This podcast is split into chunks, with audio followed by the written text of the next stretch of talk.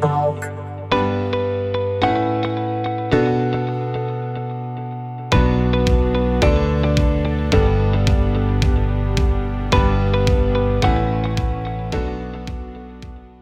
Como é que tá as coisas por aí, Júlio? Por aqui tudo certo, Nene. E aí, tudo tranquilo também? Tudo bem, cara. Temos um dia de fog hoje, né? Neblina pra caramba e frio, mano. Tá assim aí então. Tá, tá assim. Começa aquela.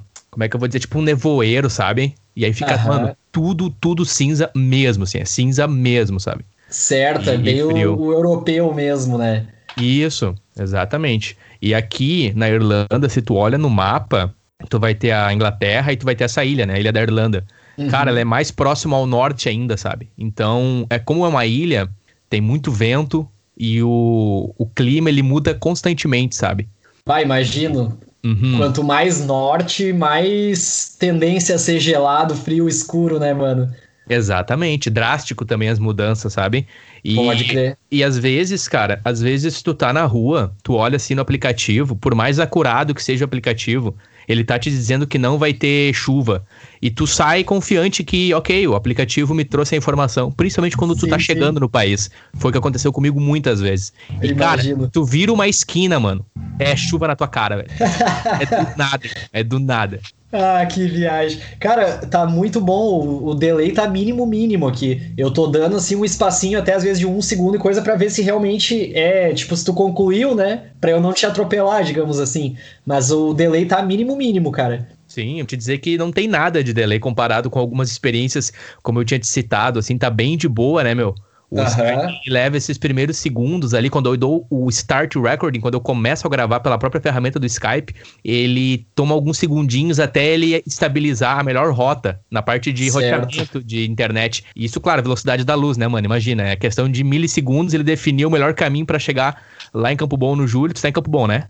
Tô em Campo Bom, aham. Pra chegar em ti e chegar de volta em mim, daí ele estabilizou a melhor rota, mano. Aí só vai, velho. Tá muito Sim, boa dá- a- a qualidade. Ah, tá ótimo. A gente tá quase três minutos aí, não tivemos nenhum problema mesmo, né? Tudo fluindo 100%. É, tu falou antes do clima aí, só pra te falar do clima aqui, cara, era 9 horas, eu comentei com o Guilherme, ah, vou ter que falar com o Nene isso aí, porque o aplicativo dizia 19 graus. Só que, cara, eu fui na rua, assim, ó, sensação térmica com o vento, tranquilo, 10, 10 graus, assim, porque eu já trabalhei em câmara fria que era essa temperatura e era a mesma sensação, cara. Bah, nubladaço assim e ameaçando chuva, né? Daí al- algumas horas atrás choveu um pouco. Mas sabe aquela chuva bem de levinha, rasteira, assim, que não chega a fazer o, aquele riozinho no canto das ruas? Foi esse Uhum. tipo aí. Pode crer, nós estamos aí Campo Bom com verão, né? Verão no Brasil. Praticamente, né? A gente teve uns dias nublados agora, mas a temperatura já tá chegando ali nos 39, assim, querendo Ah. passar pros 40. Ah, cara, Imagina, um, né? ah, faz um tempo que eu não sei o que é isso. Quando eu digo faz um tempo, cara, o último verão que eu passei no Brasil foi o verão de 2017. Eu vim pra Irlanda em outubro de 2018. E aí eu visitei o Brasil em 2019, era outubro, novembro. Então eu não cheguei a pegar de fato o verão BR, Sim. principalmente o verão BR em Campo Bom. Sim, que é tipo janeiro, fevereiro até às vezes, mas janeiro tu sabe que vai ser sempre muito forte. E eu realmente eu tenho lembranças, assim, de, de ir trabalhar e tu tá na rua, velho. O calor, ele, ele chega a te agredir, assim, é como se ele te empurrasse aquele Sim, bafo, sabe? formação, né? Exatamente. Ele- Tu sai do banco ou tu vai fazer algum tipo de, de office trabalho para escritório, enfim, vai, vai, vai num banco, tu vai, vai fazer alguma papelada, algum paperwork, cara, no que tu saiu na rua, tu pega Brasil, ali, Avenida Brasil em Campo Bom, no Vale dos Sinos, cara, nesses dias que a gente tá citando, tipo um janeirão, assim, de 45 graus, nossa, mano, é de agredir, é de agredir o soldado. É verdade. A temperatura pode ser 40, mas tu sabe que a sensação é de mais, de, tipo 45 mesmo, né, A cara? sensação, exatamente. Tem essa questão da sensação térmica, né? E aí tu pega o centro da cidade, que é concreto, né? É Sim. concreto Ah! e, e. É um panelão, né, meu? É, eu acho que eles até tiveram que trocar o termômetro que ficava ali entre a Praça Antiga e o Largo Irmãos Vetter, tá ligado? Eu acho que deve ter torrado o circuito dele, porque há pouco tempo atrás era um, agora eu olhei e já tá outro, cara. E eu não duvido. Eu, eu vi uma foto desse termômetro uma vez, não sei se é montagem, mas estava marcando. É real. Eu já, eu já vi essa foto. Acho que é era- 50, né? É, ele. é, Cara, eu não lembro se era algo tipo isso aí, 48, 50. Eu sei que foi muito acima de 40, assim. Foi uma coisa assim, tipo, a galera, nossa, meu, o termômetro, não sei se bugou ou se é Bugou, isso. é. Eu, mas eu não, não duvido que era aquilo ali mesmo, cara, porque ali não é tão arborizado, como tu mesmo falou, é bastante concreto, né, cara? Asfalto e, e aí, bah, foi isso aí. Exatamente, mas, cara. Tamo, aí, tamo aí com Júlio César, ele que é um general romano baseado em Campo Bom, correto? Correto. Cara, teu nome é Triforte, né, meu? Tu sabe disso. Júlio César. É verdade, Nene. Tu sabe que eventualmente eu posso te chamar de Luiz, assim, porque, bah, faz tempo que a gente não se vê, né, meu? Porque Sim, eu sempre vou é. lembrar o Luiz Nene, né, cara? Uhum. Na verdade, tinha até quem chamava de Luizinho, né, meu? Porque nós era tipo uns piá mirrados, assim, magrelo, né? E voava jogando futebol, né, cara? Daí era o Luizinho Nene. O cara tinha 25 quilos, 15 quilos era só de cabeça. no meu caso, falando por mim. Um dos apelidos que eu tinha na infância, que eu lembro, cara, era parafuso, velho. Enfim. Tá. parafuso. É, cara, é bah, bons momentos, né? Eu sabia que nós íamos uh, chegar na infância, né? Já entramos no assunto, né, cara? Não ia demorar, porque realmente é ali que a gente se conhece, né, Nene? A gente não se conheceu, tipo, na adolescência ou na vida adulta. O nosso primeiro encontro, por assim dizer, foi, bah, não dá para dizer a idade, né, cara? Mas nós era moleque, moleque, assim, tipo, sei lá, 7, 8 anos, mano. Era tão recente que a gente não lembra de fato a idade. Eu lembro que as memórias que eu tenho de ti, Júlio, era brincando de pega-pega ali no bairro onde você morava. Não sei se você continua morando ali. É, Continua próximo ao Bela Vista aqui. Isso, no Bela Vista, um salve pro Bela Vista em Campo Bom ali. E salve. eu lembro, eu lembro da gente brincando de pega-pega junto com o Renan Coelho, o primo o deles, Marcos. irmãos. Isso, o Marcos, o Rafael, é, me corrige. Isso, é. Isso é, é a, a, gente fala primo, cara, mas na verdade o, o Marcos e o Renan são tios dele. São tios, Só exato. que a idade é muito próxima, né, mano? Exatamente. E daí por isso que todo mundo achava que era primo e tal. Exatamente. E eu lembro de nós brincando de pega-pega. E né, então, para ter uma ideia pro ouvinte contextualizar o período, era na época da novela do Cadeirudo. Exatamente, eu não lembro o nome da novela. Da Rede Globo, Ai, lembra? Eu lembro, eu lembro do personagem, não, não tinha como esquecer, né, cara? E aí nós brincávamos é... de pega-pega e que o cadeirudo ia te pegar. Exatamente, quem pegava era o cadeirudo, né, cara? o ouvinte que tiver interesse, vá até aí o YouTube, pesquise por cadeirudo ou a novela A Indomada. Cara, isso aí é icônico na cultura brasileira, digamos assim, a cultura pop brasileira década de 90, né, ô, ah, ô Júlio? Ah, com certeza. Ah, ele teve várias expressões ali, se eu não me engano, era nessa mesma novela, cara. Tinha um que o cara falava assim, tipo, ele falava assim, tinha que ser, ah, eu quero, eu preciso inhar, tá lembrado dessa? Sim. Ah, é o. Peraí, inhar ele falava? É, ele, tipo, mas eles faziam um trocadilho com dormir e, né, e as vias de ah, fato, pode crer. Assim. Foi dali que veio esse jargão, porque eu me lembro na infância do nhanhá. Eu me lembro da. Tipo... Sim, isso era super popular, cara. O personagem era muito carismático. o Inhanhá, velho, pode crer, mano. Eu, pai, eu não lembrava que era esse o nome da novela, mas eu me lembro do Cadeirudo e, e, desse personagem. Cara, se não me engano, ele era até tipo um prefeito, ele era alguém importante na trama. E eu lembro que tinha um episódio que alguém foi reclamar na casa dele de noite, assim.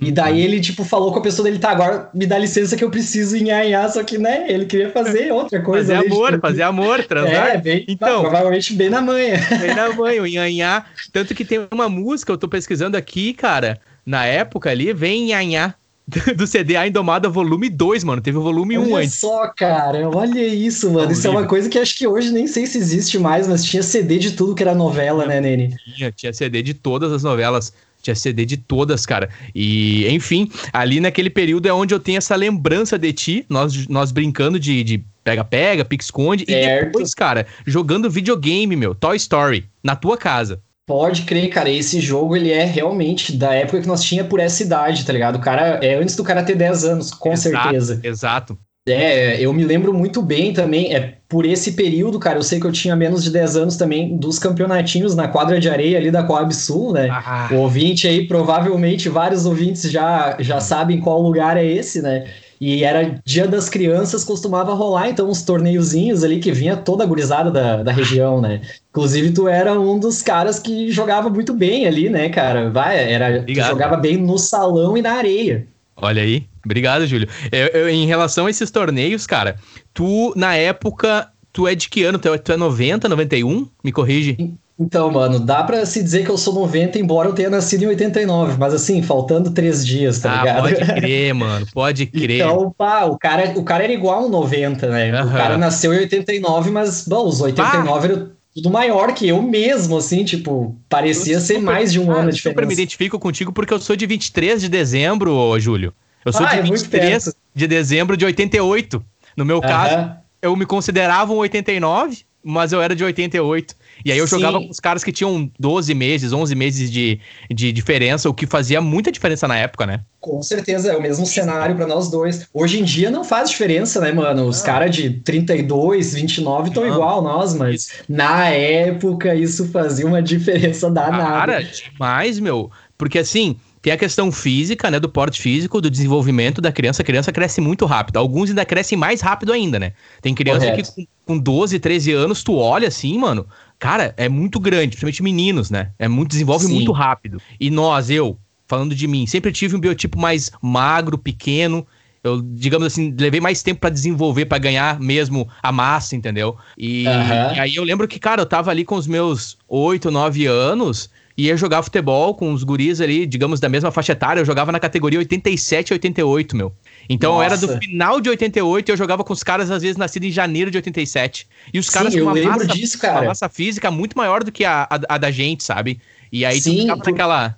É, é, só um comentário que quando era por, uh, por ano mesmo, né? Que eles separavam, porque, tipo, tinha o time, mas às vezes a gente jogava com caras de várias idades. E quando o campeonato era por idade específica, daí tu ia jogar com esses caras maiores, né, mano? E eu lembro Sim. que realmente, tipo, botava o time inteiro, assim, pra tirar aquela foto, né, cara? Tu era, tipo, dos mais miúdos, assim. Miudinho, porque tinha que segurar eram... o O cara tinha que Sim, segurar cara, o calção. Meu, se nós tomávamos uma entrada mais forte, aqueles caras, nós se machucava feio, velho. Os caras eram Exato. muito mais encorpados que nós. Exato. Exato. Então tu é de 89, meu. Pode crer, tu é de 89. Isso, eu sou de 89. Mas na finaleira, né, cara? Na não quer dizer que eu sou noventista aí. Noventista, é. Eu sou do final de 88.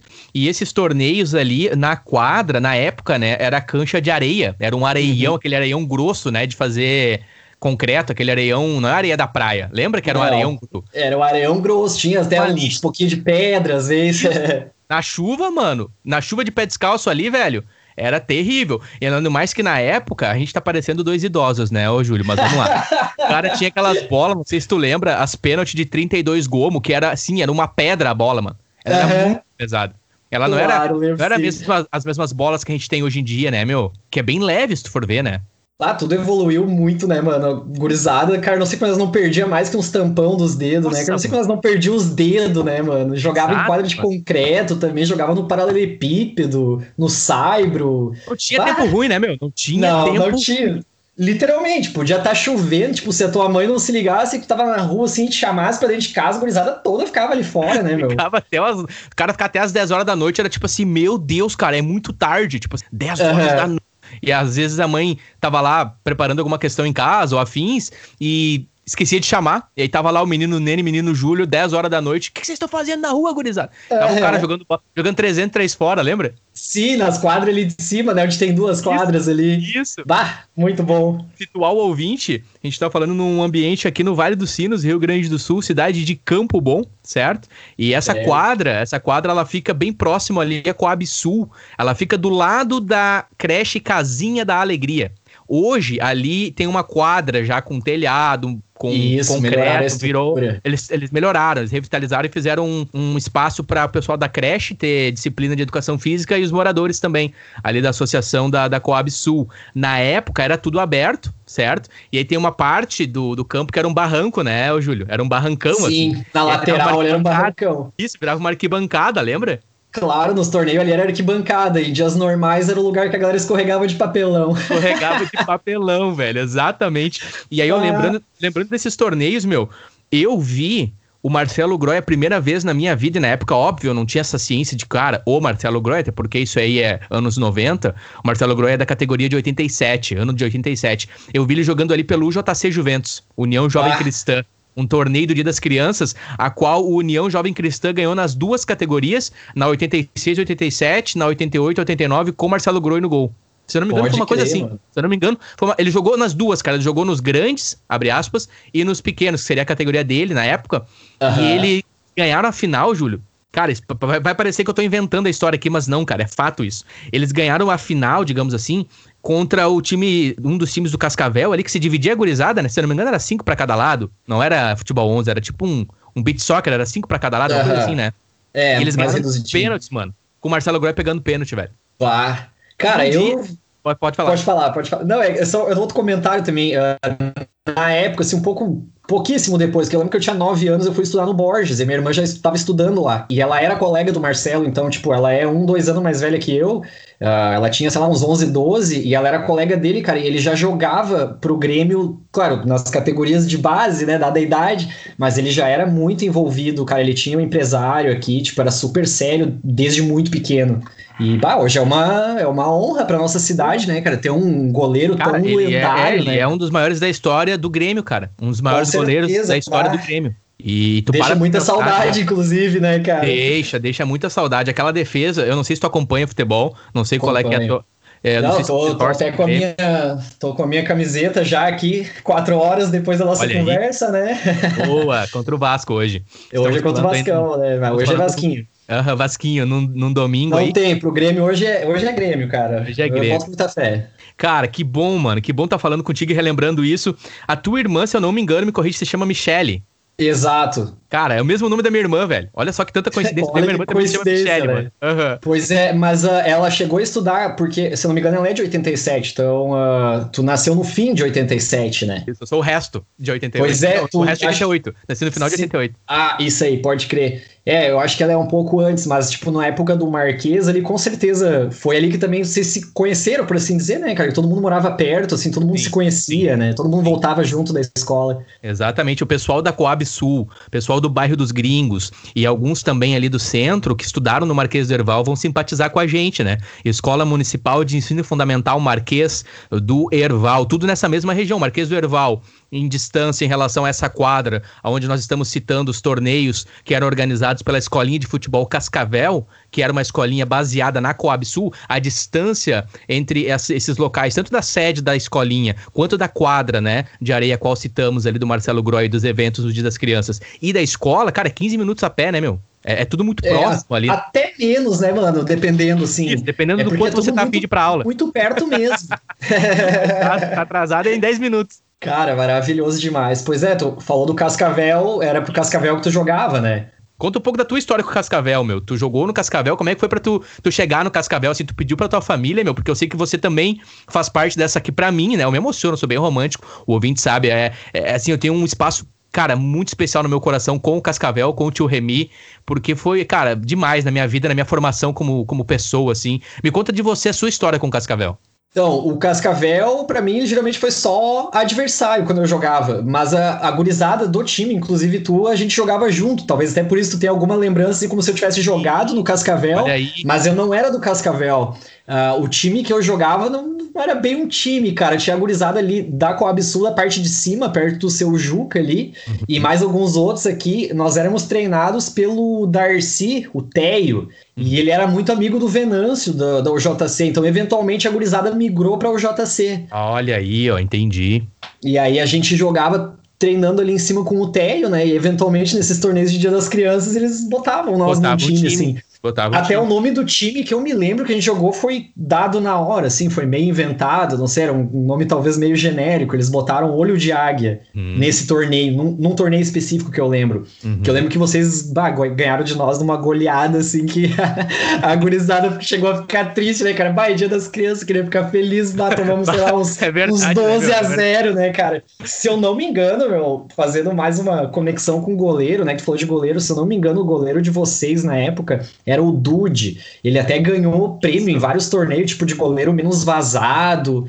Ele era muito muito ligado, né? Era, na, na posição de goleiro. Muito bom goleiro. E inclusive pra forma física dele. O Dude sempre foi gordinho, né? O Dude sempre foi gordinho. Sim, sim. E o Dude pegava muito. E o segredo do Dude, mano, era o posicionamento. O Dude tinha um posicionamento e um tempo de bola incrível. Infelizmente, o, o shape do corpo dele não favoreceu para que ele viesse a se profissionalizar, a ter de fato. Ia, requerer muito dele, porque ele tem uma tendência a ganhar massa muito fácil, o Dude, né? Então, o Dude que uhum. era vizinho do, do Renan, né? Renan Coelho, esse é o mesmo que a gente tá falando, é esse, né? Sim, exatamente. Uhum, todo mundo pertinho ali. Exatamente, cara. Renan Coelho, que nós brincávamos junto com o Rafael, sobrinho deles ali. Quando a gente se conheceu, brincava de cadeirudo, cara. Que massa. ah, que lembranças, né, ah, eu, tinha, eu, tinha, eu tinha a ideia de que tu jogava no Cascavel. No caso, você não, enfrentou mano, o Cascavel. Eu enfrentei o Cascavel algumas vezes. Uh, ali embaixo, na quadra de areia, e lá no ginásio, né? Que daí era no salão mesmo, né? Que, como eu tinha dito, tu, era, tu jogava nos dois, né? Arrepiava, né, mano? Corria, corria até pro ouvinte se situar no contexto, né? Nos últimos dias a gente andou conversando e tu falou que tu não tinha muita paciência para atividades como pintar e tal. Realmente, cara, teu negócio era correr desenfreado, assim. Super verdade, cara. Deixa eu te contar uma história uh, sobre a minha, a minha ida pro Cascavel, digamos assim. Uh, eu, eu, joguei, eu joguei futebol ali nas, nessas mesmas quadras ali. E o que, que acontecia, não sei se tu lembra, Júlio, de tarde, no verão, os adultos, digamos, na época os caras tinham 18, 20 anos ali, uh, o pessoal terminava o período da fábrica, né, digamos assim, aquele horário padrão de trabalhar das 7 às, às 6, 5 da tarde, e aí o pessoal se reunia ali na cancha, né, o pessoal da Coab Sul, o pessoal do bairro dos Gringos, até o pessoal da Baixada, iam jogar Sim. ali nessa cancha ali, uh, na, na Coab Sul, ao lado da Casinha da Alegria. E eu era pequeno, e eu era muito miudinho, como eu te citei, né? Eu tinha ali meus 7 para 8 anos, porém eu era muito metido, eu queria jogar, sabe? E aí, uhum. cara, na época eu queria ser goleiro, por causa do Derley. Tu lembra do Derley, goleiro do Grêmio? Claro, tinha até naquele Campeonato Brasileiro 96 do Super Nintendo, né, cara? O, o Derley. A gurizada ia no seu Juca jogar com o Derley, né, mano? no seu Juca clássico, fliperama do seu Juca. E eu 50 queria. 50 centavos meia hora, lembra? Meia hora, meia hora. Meia hora no, no Super Nintendo. Eu queria Isso ser aí. goleiro. e aí, cara, eu fui pro gol.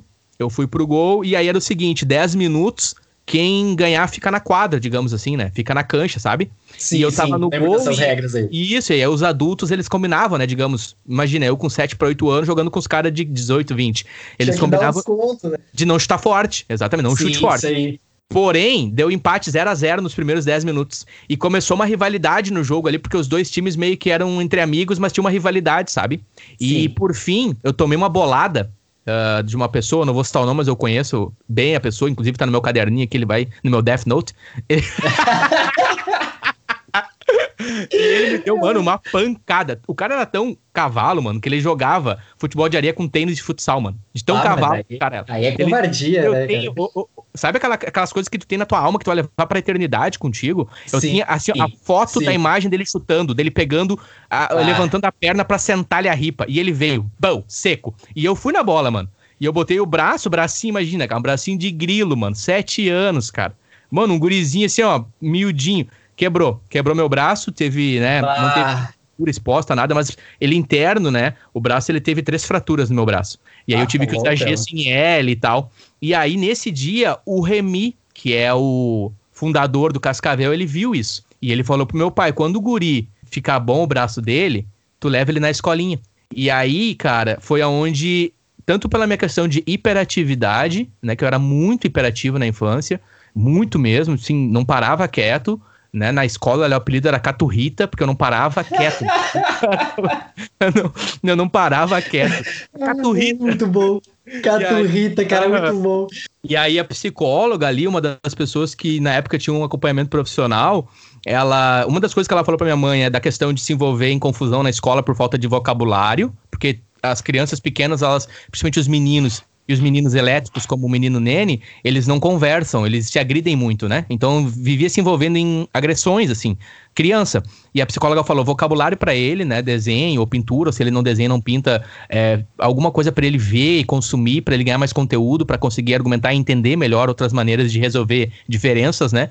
Uh, e futebol, para ele correr, para ele gastar energia. E foi onde eu entrei pro, pro Cascavel e e ali só vai a história, cara. E que, que momento, assim, cara. Que momento de tinha esses torneios de, de Dia das Crianças que era, cara, era o evento, né, mano? Era. Era. Pelo menos. Era, era super esperado, né, mano? A gurizada ficava já assim, ó, duas semanas antes, né? Quando vinha o anúncio de que ia ter o torneio, era aquela coisa assim, nossa, a gurizada ficava, bah, sabe? Era uma expectativa, era um, era um evento, né, mano? Era super, tipo, super era simples, muito... mas ao mesmo tempo super especial. Exato, era simples, simples. Era um evento onde uma escolinha de um bairro, uma escolinha campobonense, chamada Cascavel, organizava um evento para as crianças, né? E aí organizava por idade ali, se inscrevia, acho que tinha um, um valor ali simbólico, e depois acho que eles serviam lanches também, eu não sei se eles serviam lanches. Enfim, questão de Dia das Crianças, e aí tinha medalhas, premiação e tal. E, e, no né, 12 de outubro costuma ser uma data onde o clima tá favorável para fazer um torneio aberto. E, cara, Sim. que lembrança, que lembrança massa. É, realmente. Eu, eu, lembro que todos os que teve, assim, Dia das Crianças foram dias ensolarados, muito agradáveis, né, cara? Foi muito bom.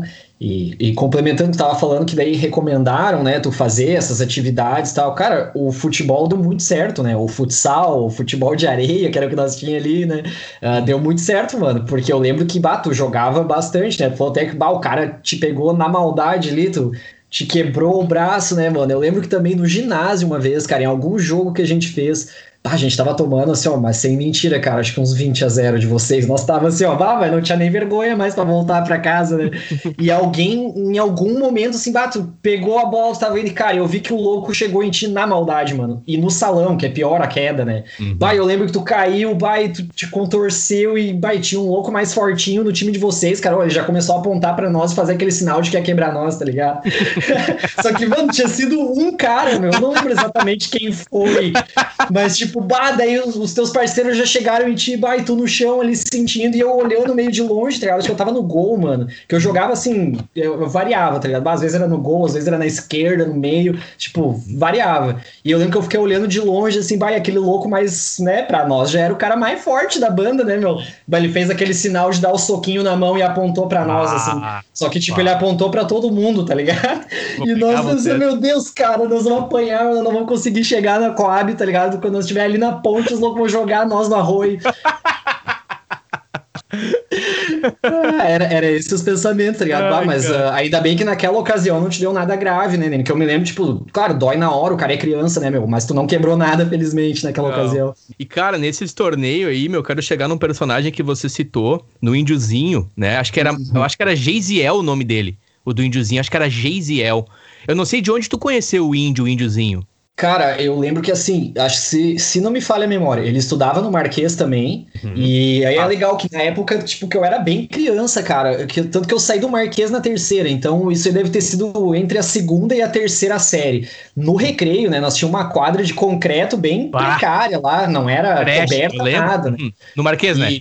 No Marquês, hoje, bah, hoje tá Sim. uma estrutura totalmente diferenciada, né? Que bom. bom. Mas na época era bem precário. Eu lembro que assim, na hora do recreio, meu, eu tinha uma bola toda acabada, cara, mas a gurizada jogava e, tipo, aí sim era gurizada mesmo, porque, cara, eu acho que juntava quase toda a escola, tá ligado? Toda a escola. Tinha, tinha uns 80 naquela quadra, mano. E, tipo, eu era dos caras que ficava assim. Cara, eu lembro que o nome do goleiro era Fabiano, meu. Olha ele aí. era mais velho, era da tua época. Cara, ele pegava aquela bola, ele arremessava de uma goleira a outra.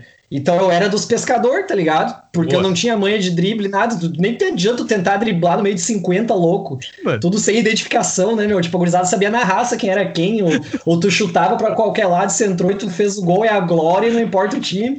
E bah, meu, eu lembro que eu ficava pescando lá na frente, tá ligado? Eu louco jogava aquela bola a quadra inteira, se dava uma sorte de cair ali perto, tu metia eventualmente fazia um gol. Bah, essa era Nossa, a maior glória da carreira do cara, né, meu? Mas o goleiro do outro time ficava puto. Umas horas ele falava assim, ó. Ô, oh, vocês aí que estão só pescando, vocês vão sair daqui, eu vou correr vocês daqui. Ele ameaçava dar um corridão, tá ligado? Ah, os malucos corriam uns passos, né? E ele ficava no uhum. gol, dava, sei lá, uns 10, 15 segundos, nós ia voltando, né, meu? Nós ia ficando ali devagarinho, quando vê, nós tava ali de novo, né, meu? Ah, uh, isso bom. no Marquês, né, cara, pra tu ver, né? Bah, e ali, viagem, ali, cara, ali, que tu, ali, que tu, viu falar do índiozinho, meu. Ali que tu viu falar do índio. Isso, isso aí, porque ele jogava também ali, né? Mas eu lembro que ele também jogava no 15 uma época, cara, porque eu ia nos jogos com o Rafael, que nós mencionamos antes, o Rafael jogava no 15, e eu ia olhar os jogos nos sábados de manhã. E eu lembro que teve uma época que o índio tava jogando com eles, inclusive marcando gol adoidado, assim, hum. garantindo as vitórias do time, né, cara? É o, o Geisiel, Marcel, agora não vou lembrar exatamente, eu sei que é com El no final. O Rafael, Rafael Coelho, né? E esse Rafael que te citou. É, é, é, é, é, o sobrenome dele, se eu não me engano, é Sibert, mas o Coelho é da mãe dele, que é, é irmã do Renan. Isso, Isso aí, sobrinho do Renan crer. Coelho, certo. Eu estudei com o Renan Coelho que no Marquês. Parece primo. Exato, exatamente. Apenas para contextualizar o ouvinte, de novo, contexto de Vale dos Sinos, o glorioso 15 de novembro. Quem não lembra do 15 de novembro aí, ouvinte? Ah. Não importa onde você estiver, se você tiver um tempo, pesquise Esporte Clube 15 de novembro. Vou te dar uma dica, ouvinte, Mano Menezes, né? O Mano Menezes que atualmente ah, está no é Bahia. É verdade, foi. E atualmente está no Bahia. O Mano Menezes foi técnico do 15 com uma campanha histórica para um histórica. clube inferior. Né, considerando. Copa do Brasil, né, Neni? Hum. Chegou longe. Exatamente. Tu lembra desse período, meu? Sim, eu inclusive fui até Porto Alegre com um daqueles ônibus lotados olhar o jogo contra o Cara, não lembro se era Santo André ou São Caetano, era algum dos dois Santo aí. Santo André. Santo André, então, pode crer. Ainda perdemos, cara. Bah, eu lembro que aquilo foi assim, um golpe pra gurizada, porque a gurizada tava embalada, né, meu? Nós hum. tínhamos bah, um, um, plantel muito bom, cara. Um, um meio-campo, um ataque forte, um time todo sólido.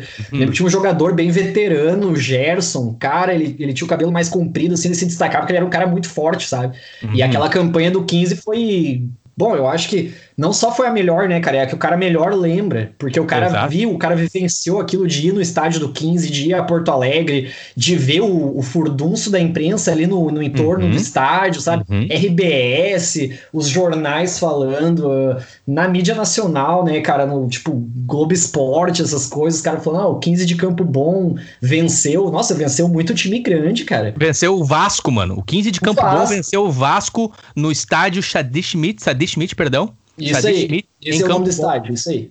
Isso é, isso é o ano de 2004 que nós estamos falando. Essa, essa, essa, essa Copa do Brasil é a Copa do Brasil de 2004. E o 15, entre os times que o 15 venceu, ele venceu a Portuguesa Santista e também o Vasco. O Vasco com Romário e Valdir Bigode, cara. Não era pouca coisa. Cara, não, velho. E uma cidade de 100 mil habitantes, 80 mil habitantes, que gira ah. praticamente em torno do setor calçadista, né? Pra, porque e, o futebol bom, é Na caro. época era bem menos, né, Ney? Na época acho que nós não devíamos ter nem 50 mil, cara. Era, era bem menos gente. Era menos, né? Era menos, verdade. E eu lembro de estar tá no centro comendo um X na lancheria e Inter e Internacional, Esporte Clube e Futebol Clube Internacional, perdão, e o Acho que é Esporte Clube Internacional, enfim, não quero faltar com respeito aqui. Os ouvintes entenderam. E o 15, cara, jogando no Sadi Schmidt, eu comendo um X no centro da lancheria, vendo o jogo na TV. Dava pra ouvir o barulho da é. torcida, sabe? Sim, e na época cara. era o Tite, o Tite, mano, na casa mata do Inter e o Mano Menezes na casa mata do 15. Eram os dois treinadores na época. 2005 ali, 2006. O, o 15 que tinha o Dauri, tinha o Patrício, que depois foi pro Grêmio, Isso. tinha o Perdigão, que foi campeão mundial com o Corinthians. Boa lembrança. Aham. uhum. Cara, é ah. realmente todos, todos esses jogadores aí. Foi, um, foi o ápice, né? E, e, é uma pena que hoje o 15 não tem mais essa categoria profissional, né, mano? Não, não. não só o 15 tem os jogadores bem pequenos e, pelo que eu soube, até eventualmente eles são negociados ou com o Grêmio ou com o Inter. Então, Isso. eles não têm nem perspectiva de formar eventualmente um novo time profissional, né, cara? É, não, e, e sabe que é investimento, né, ô Júlio? É investimento. É, tudo. E teve, ali teve, é. teve, empresários em cima, pessoal da FCC, pessoal do Schmidt, irmãos, que botaram dinheiro mesmo, sabe? Porque é muita grana, velho. Futebol é muito dinheiro. Para tu manter um, um clube, categoria de base, para tu manter um time profissional, cara, é muito caro, velho. É, eu vou dizer assim pra ti, eu acredito que na história do 15 de novembro não acontecerá nada semelhante, na minha opinião, pelo menos no horizonte que eu vejo nos próximos 40 anos. Não sei como é que tu vê. Sim. Pra tu ter dinheiro para levantar um clube de novo e atrair né? Até porque de bilheteria, cara, tu não consegue. O Sadie Schmidt ele não comportava muitas pessoas. Então não, de bilheteria tu não tinha muito retorno. E, sim, e, e, é. de merchandising, sabe? Foi sim, algo sim. raro, foi algo raro. É, uh, eu, cara, eu concordo contigo. Do jeito que eu vejo as coisas hoje aqui, não parece haver no momento nenhum interesse em voltarem a ter essa, esse estilo de, de gestão, né? Que, Isso. Então, vamos ver quatro décadas é bastante tempo. Talvez algo extraordinário aconteça, né, isso, né, mano? Isso, tomara. Talvez que... alguém que tenha realmente condições de, de apoiar, né? Isso. Uh, se isso acontecer, vai ser muito bom, cara, porque, bah, eu, eu acredito muito que a nossa cidade, cara, ela tem um potencial para atletas, assim, porque a gente tem uma ciclovia que tu vê muita gente fazendo exercício, correndo, pedalando. Uhum. Uh, a gente pode ir além do futebol, né, cara? A gente tem uh, vários espaços em Campo Bom que o pessoal pode fazer diversos tipos de treinos físicos e esporte. E se houvesse mais profissionalização, acho que mais gente talvez uh, gostaria de se dedicar mais a isso aqui, sabe? Mas realmente é complicado, como tu disse, é muito investimento. Isso.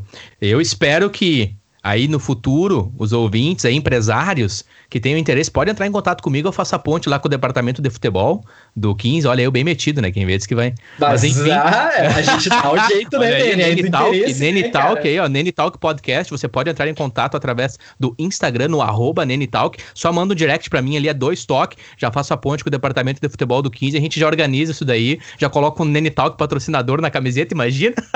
ah, ia ser demais, mano. A gente podia fazer os novos torneios daí no Sadi Schmidt, né, cara? Gurizada, bah, imagina nós é. treinando uma gurizada, né? Pegando uns piá aí, ensinando, né, cara? Ó, nós jogava com a idade de vocês na areia e no concreto. Areia e concreto. Hoje vocês, vocês vão jogar na grama. Entendeu? Né? Bah, bah, cara, eu nunca pensei que, que fosse passar, papo, é passar, mas eu estaria falando dessa maneira e hoje eu entendo quando os meus tios e os meus uh, primos mais velhos, eles falavam, não, porque realmente quando eu jogava era mais difícil, né? Minha família veio de Osório, boa parte é. dela. E aí eles citam os momentos na infância deles, né? Na região de Osório, Maquiné. E, cara, tu ter uma bola de futebol na época, tu fundava um clube, cara. Se tu tinha uma bola, tu fundava um clube de futebol, tá ligado? É, era o que precisava pra tu Já fundar é um clube. muito recurso. Tem uma bola de futebol, mano. Tipo, a bola era tudo, mano. A bola era tudo. Tu tem uma bola, tipo, a galera atravessava lá a Barra do Ouro, Maquiné, tipo, uma hora de bicicleta pra ir num outro campo porque lá tinha uma bola. Aí eles passavam o domingo ah, inteiro jogando, sabe? Enfim, aí, tempos, né, é, é, aí, eu lembro que eles falavam, hoje tu vai ali no, nas lojas alternativas, ali no centro, tu compra por 20 reais na época, né, uma bola. Sim. E, nossa, uma alegria quando o cara ganhava uma bola, né, meu? Pá, assim como quando o cara perdia era uma tristeza, né, cara? E tinha vários jeitos de se perder uma bola, né, cara? Ou alguém chutava na casa de uma pessoa que nunca ia te devolver, ou era uma casa inacessível, ou sei lá, quebrava um vidro, algo assim, daí nem adiantava aí pedir é. a bola, né, cara? Ou, falava que alguém jogou, não sei, era, era diferente, né? É, era, ou, cara, ou furando mesmo, né, cara? Exatamente. Que a gurizada jogava tanto, tanto que a bola ia perdendo um gomo e outro, daqui a pouco ela abria, daqui a pouco tava aquele meio couro pra fora. Vixe, Porque geralmente tava só a câmera. só aquela a, a plástico preto, né? Aquela bexiga preta, assim. É. Porque, meu, a bola era feita pra grama, mas a gurizada, a gente jogava em qualquer ambiente, né, mano? Era areia, era.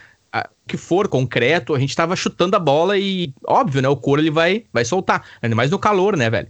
Enfim, Júlio, deixa eu te perguntar uma coisa. Eu quero entender de ti. Você citou ali que você estudou no Marquês do Herval até a terceira série. E eu quero entender contigo, irmão. Uhum. Quando que acontece ali o teu processo em relação a despertar pra música, velho? Tipo assim, meu, quando Boa. a música realmente começou a comunicar você, comunicar para você e se tornar uma extensão tua, no sentido de a música te representar, assim. Quando que você começou a ouvir algo a fim de entender e aquilo ali começou a te influenciar? Porque você sai então do Marquês Erval, você ainda é criança, na terceira série, mas me conta ali em questão, me, me ajuda com escolas, porque eu quero chegar também lá no Borges, porque eu, uhum. no Borges tem um ponto que linka com a conversa do Didio, né, o Matheus Menezes. Mas me conta você, por favor, aí, um pouco sobre o teu início com a música, bandas, cara, não nos poupe os detalhes, por favor. Ah, com muito prazer, enorme prazer, né, cara? Tanto que eu tô embalado aí de recentemente ter conhecido, né, o podcast, que eu não conhecia, até estive bem afastado de, de internet um bom tempo, mas agora eu tô de volta. E eu estava conversando com o Charles, e daí ele me, me comentou, bah, cara, eu tive num podcast, até mencionei tu e os guri. Deu, bah, manda aí pra eu ouvir. E aí que eu conheci, né, o Danny Talk, bah, fiquei muito honrado, cara, de o Charles ter falado. E agora, recentemente, esse fim de semana, ontem eu tava escutando o do Didio. E ele também mencionou, só que, bah, ele mencionou um tempo anterior ainda à época do Charles, né, que o Charles é no Ferrari. E aí já é adolescência. E o Didio pegou o nosso ponto ali, cara, eu saí do Borges, né, na oitava. O momento que ele mencionou é na oitava. Mas daí respondendo a tua pergunta, é, começa antes ainda, cara, na pré-escola. Eu lembro Nossa, que eu tinha mano. seis anos, mano. Era seis anos e como é o caso de muita gente, eu fui introduzida aos, aos nossos rock bravo, vamos dizer assim. o rock pauleira na época. Rock pauleira. Por uma fita. Olha aí. Hoje, bah, hoje eu sou muito estranho, mas na época não era metal, era rock pauleira, né, cara? As pessoas falavam, ah, tu gosta do que? Rock pauleira? Sepultura é rock pauleira, né? uh, mas, cara, meu pai trabalhava com um cara, e esse cara tinha CD do Metallica. Ele tinha o, o famoso Black Album. Ele gravou uma fita pro meu pai. Metade eram, sei lá, umas músicas aleatórias de cinema, tá ligado? Um negócio muito hum. aleatório. E o outro lado eram, assim, as selecionadas dele do Black Album. Eu tinha seis anos. Nesse mesmo ano, eu lembro que meu pai comprou um aparelho de som, inclusive ainda tenho ele aqui, é o que eu uso, cara, de, de auxiliar aqui no meu PC. Uhum. É, com os speakers grandes, né? Dois bem grandes e dois pequenos para os agudos. E o aparelho tocava CD, fita, rádio. E meu pai começou a ouvir essa fita. E daí, nossa, cara, eu lembro que eu nem conhecia, tipo, não tinha interesse por música, assim, tipo, ah, o cara se deparou com música antes, mas nada que me chamasse atenção. E eu lembro que foi instantâneo, assim, ó, cara, quando meu pai deu aquele play naquela fita, começou com Enter Sandman e eu bah, já gostei da, daquela intro, né, cara? E daí foi ficando uhum. pesado. E bah, pra época, ainda hoje, isso aqui é um som pesado, cara. Se eu deixar muito alto, os vizinhos daqui a pouco já olham, tipo, bah, baixa um pouco. Uhum. Cara, meu pai botava aquilo no talo, assim, ó, e começava a entrar aquela bateria de Enter Sandman lá e. Nossa, cara, eu ouvi aquilo, sabe quando te dá uma sensação assim, tipo, bah, eu quero ouvir isso de novo. Uhum. E daí, ah, tocou e ele foi deixando a fita tocar, né, meu? E daí na sequência veio o Sad But Roll e Whatever I May Roll. Bah, o cara botou as pegadas. Assim, ele botou uma ou outra balada também, The Unforgiven e Nothing Else Matters. Mas aquela fita, para mim, é o marco inicial, tá ligado? É o pilar. Porque foi ali que me despertou uhum. mesmo, assim, pra tipo, bah, eu gosto desse tipo de som aqui, me achei, tá ligado? Uhum. Não é uma coisa qualquer que tá tocando e tu fica indiferente, é uma coisa que tu ouve e, e já te dá aquela vontade de bater cabeça e, e curtir junto. E quando vejo, já tava até tocando umas guitarras aéreas, tá ligado? Aérea, exato. Ou bateria, né? bateria ele, aérea. Ele, ele, ele, te provoca, isso, isso é muito bacana ali, o menino Júlio, com seis anos, cara. Seis, seis anos, anos, mano. E essa música já te provocou impulsos, né? Música, uhum. energia, ondas, a ponto de tu ter uma resposta de interesse, né? Porque geralmente nessa idade eu falo por mim, eu ouvia, mas nada semelhante. E eu não sei, cara, não posso dizer se eu, se eu teria a mesma resposta, mas o que me chamou a atenção, Júlio, foi que tu disse bem assim, ó, na tua, na tua fala, quando começou a entrada, né, da bateria Inter Sandman, que dá aquele tum, tum, tum, tum. Sabe o que, que eu pensei, cara? Eu fiquei tentando imaginar como assim, cara? Um guri de seis anos começa a ter resposta né, positiva isso, né? de interesse. E sabe o que, que eu penso, cara? Eu acho que, não sei se tu concorda, fique à vontade, eu quero ver tua opinião depois, mas tem muito do ser humano, ele é, ele é heranças. Eu sou herança genética de muitas coisas, herança cultural. Eu sou filho dos meus pais, é óbvio isso. O que eu quero dizer, a gente herda muita coisa. E muita coisa tu tem por, por natureza e tu nem, tu nem sabe. É tipo aquele cara que é filho de dançarinos, naturalmente ele pode vir a ser um, um dançarino, entendeu? Ou ele é filho de, sei lá, filho de boxeador, ele pode vir a ser um boxeador, porque, digamos assim, na, na gene daquele ser, os, o, a, a, como é que eu vou dizer? A disposição já está ali. Ele já tem aquela predisposição uhum. natural para aquilo, entendeu? Tipo jogador de futebol, qualquer outra claro. faculdade, qualquer outro tipo de, de, de, enfim, de arte, afins, expressões através do corpo, da mente, espírito e afins. Então, para mim, quando tu citou, cara, quando entrou aquelas baterias, sabe o que que me lembra, cara? Porque nós, seres humanos, falando aí, milhões de anos atrás, a gente era tudo tribal, né? Vamos usar essa expressão. Desculpa Sim, se eu tô viajando. Eu tava pensando nisso agora há pouco, cara. Pode, pode discorrer que é isso aí que eu tô pensando. Nós estamos no mesmo A gente era tribal, a gente era seres tribais, ah, seres. A gente era ser humano mais tribal, com as nossas nossos grupos, famílias, né? E afins, o cara tinha aquela, né, leva de filhos e se morávamos juntos ali em torno do nosso, nosso espaço, em torno de um riacho para ter água, é, fogo, nossa casa, enfim, aí quer, quer ir mais atrás, daqui a pouco caverna, enfim, cada um no seu contexto. Mas o que eu quero dizer, a música sempre esteve no ser humano. A expressão, a resposta, né? E ali o tambor era muito usado para guerra, o tambor, a parte de. Quando eu digo tambor, é percussão, né? Sendo que percussão é um dos instrumentos mais Sim. antigos na história batidas da humanidade. em geral, As batidas né? e, e o percussão, a, o barulho. Então, isso me deu aquele, aquela trigger, aquele gatilho. Quando tu falou, quando tu citou, porque eu tava desenhando na minha mente, Menino Júlio, cara, seis anos, com uma fita, com músicas de um álbum que é lendário, de uma banda lendária. Queira você ou não, ouvinte, é Metallica, Black Album. Cara, e ele te provocou aquilo, meu. Para mim, eu, eu, não consigo ver de outra forma, sabe? É aquela, é aquela resposta que natural, é o que já estava em ti. Não sei se te, é algo que é algo que já estava em ti, que está neles através da música dar um match, saca? Não sei se eu viajei Sim. demais. Não, entendi perfeitamente, concordo, inclusive, respondendo a tua pergunta antes lá, concordo totalmente, acredito muito, né? Uh, o cara já viu diversos artigos, documentários que falam sobre genética, né, cara? O poder, quanto isso é forte, né? Não é a coisa mais decisiva do mundo, né? Não vamos botar que a genética é tudo, mas, cara, é grande parte. E eu concordo com essa questão, tipo, que tu falou da época tribal e tal, que a música já tava junto. Eu, inclusive, cara, uma época quando eu estudava letras, eu me deparei com um artigo que o cara mencionou, outro artigo que eu não consegui encontrar, era um artigo estrangeiro, mas o cara dizia que eles acreditavam lá por vários indícios estudos que originalmente as pessoas falavam tipo cantando ou por poesia e não assim como nós estamos falando agora, que a primeira forma, a, a forma primitiva da linguagem foi mesmo uma coisa mais poética e musicada. Que é assim que surgiram as línguas até eventualmente chegar no, no, estágio que nós estamos hoje. Então eu achei fascinante, né, cara? Faz sentido. Ah. É, é, que nem tu falou agora, já tá uma predisposição à música, ao ritmo, ao, sabe, ao uhum. gostar, ao criar. Uhum. Eu acredito uhum. que isso aí tá em mim, tá em ti, tá na gurizada aí que é, que tem o dom, né, cara? Como nós estávamos ouvindo aí, tipo, no do DJ, ele falando, bah, afinal os negócios de ouvido, sabe? Uh, aprender a tirar o som de ouvido, cara. Essas coisas não são para qualquer um, tá ligado? Tu Exato. começar a fazer uma coisa de ouvido e tirar aquilo assim perfeitamente, ou tu aprender a afinar, é porque tu tem alguma predisposição que né, te faz executar bem essas uhum, tarefas uhum, ou, uhum. ou entender bem a música, né? Uhum. É, é, eu acredito sim, cara. Pode ser genético, pode ser que tinha algo dentro de mim que estava ali só esperando. Já estava ali, exatamente, já estava ali. E a partir do momento que tu ouviu aquilo, porque quando eu falo, vamos, vamos analisar só o menino Júlio ali de novo. Desculpa estar tá focando muito nesse momento, eu já vou sair desse momento, pessoal. Mas só para encerrar o argumento. Se eu isolar ali uma criança de 6 anos, qual é o conteúdo que essa criança tem? Qual é o background, qual é o repertório dessa criança. É quase que nada, né, Júlio? Tu tá ali num Sim. desenvolvimento de fala ainda, é começando talvez a escrever, pintar. Mal entrou na pré-escola. É, entendeu? Qual, qual, é o repertório dessa criança para digerir aquele som? A resposta natural que você deu foi o que me chamou a atenção, tá ligado? Eu achei muito bacana, uhum. muito bonito isso. E, cara, muito, pelo menos eu vejo beleza. É, cara, foi, foi realmente bateria, mano. Porque eu lembro assim, as cordas ali, bah, é tri e tal, mas, cara, quando aquela bateria entra é muito pesado, cara. E num som potente, mano. Uhum. É, bah, é, é, é tipo tribal, né? Que é um ritmo. É, uhum. é algo, algo é. está vindo, né? Algo está vindo. Algo está vindo. Ah, vai, vai, nossa, vai ver quando entra já o resto dos instrumentos, aquela quebradeira. Os conflitos antigos, os conflitos é, isso aí. Império Babilônico, medo persa. É, é, cara, eram os conflitos onde eles. Uh, vamos falar de, de.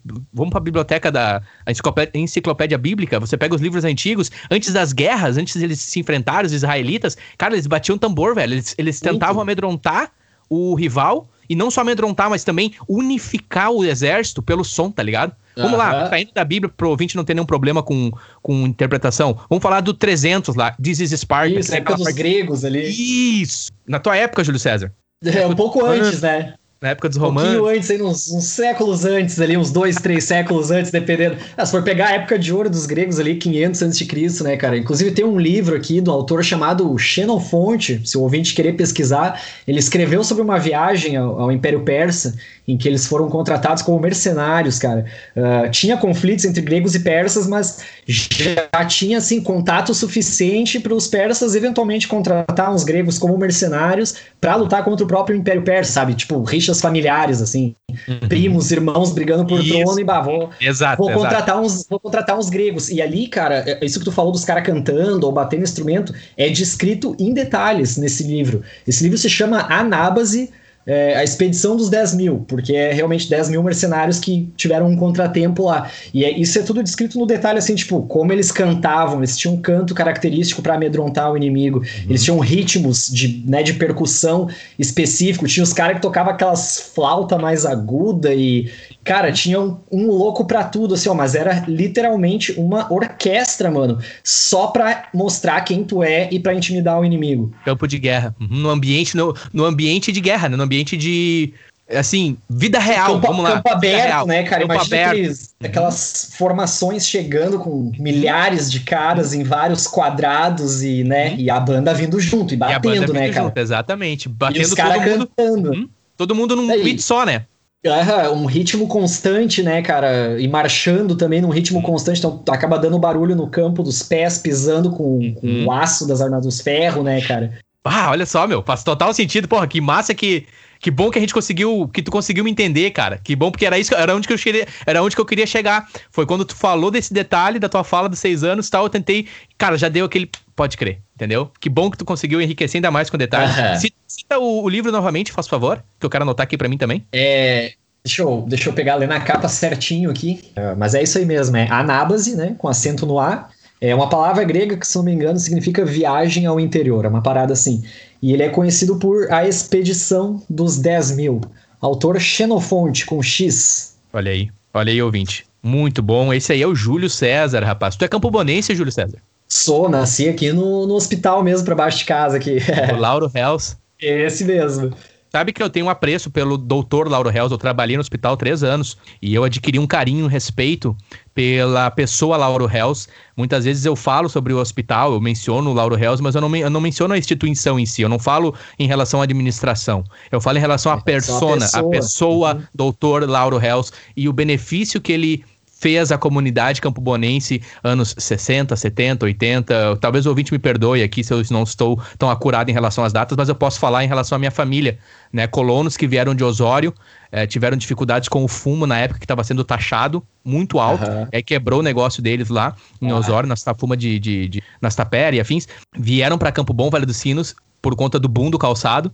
E aí, praticamente meus tios, parte dos meus tios e irmãos da minha mãe, afins, eles tiveram muita assistência na parte da saúde voluntária por parte do Dr. Lauro Hells, cara. Que realmente, assim, ele, ele atendia né, o pessoal na época. Não quero aqui julgar a intenção dele ou não, mas pelo quesito minha família e experiências que eu ouvi da, dos meus familiares, ele foi alguém que fez um bem ele é alguém a ser marcado como algo bom na história da cidade de Campo Bom. Então, apenas esse adendo aqui. Se algum familiar do Dr. Lauro Hell, se alguma pessoa que tem algum vínculo, por favor, cite lá que o Nene Talk tem muita gratidão. Quem sabe um dia eu possa ter uma conversa com algum familiar e ouvir mais sobre, porque para mim ele é um daqueles campobonenses que muito nos orgulha. Não sei tua opinião, não sei se você ouviu sobre, ô Júlio, mas enfim, só fazendo um link com o local onde você você veio também não, a nascer, sim, eu ouvi sobre Uh, cara, meu pai me contou algumas coisas, né, sobre esse médico, né, por que que levou o, o, nome e tal, e eu não sabia dessa tua experiência de ter trabalhado no hospital, mano, até fiquei,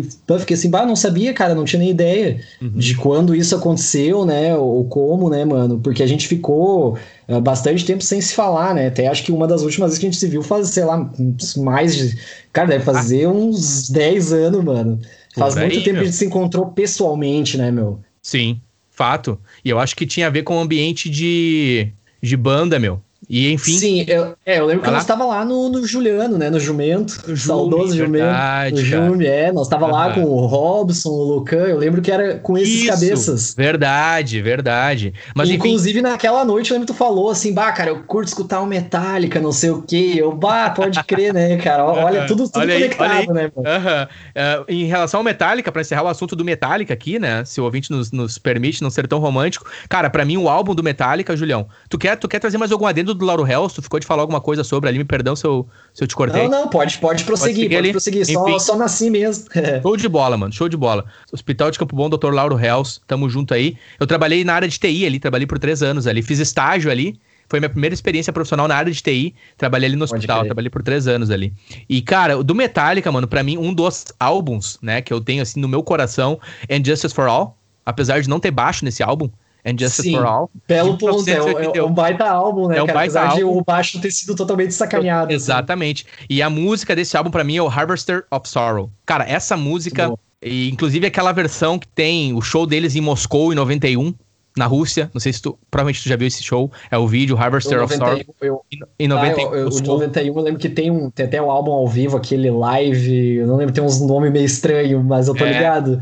Cara, Demais, mano, demais esse evento. Ouvinte que tiver interesse, pesquisa no YouTube ou em qualquer serviço de streaming aí. É o Metallica Live é, Moscou, acho que é Monster of Rock da época, 1991. Tem uns clipes muito massa. Essa, inclusive, o Harvester of Sorrow tem uma pancada. Metallica, menino Júlio tá ali com seus seis anos, a fita. E na sequência, Júlio, o que, que acontece na tua vida em relação à música, assim? Porque já começou cedo mesmo a pancada.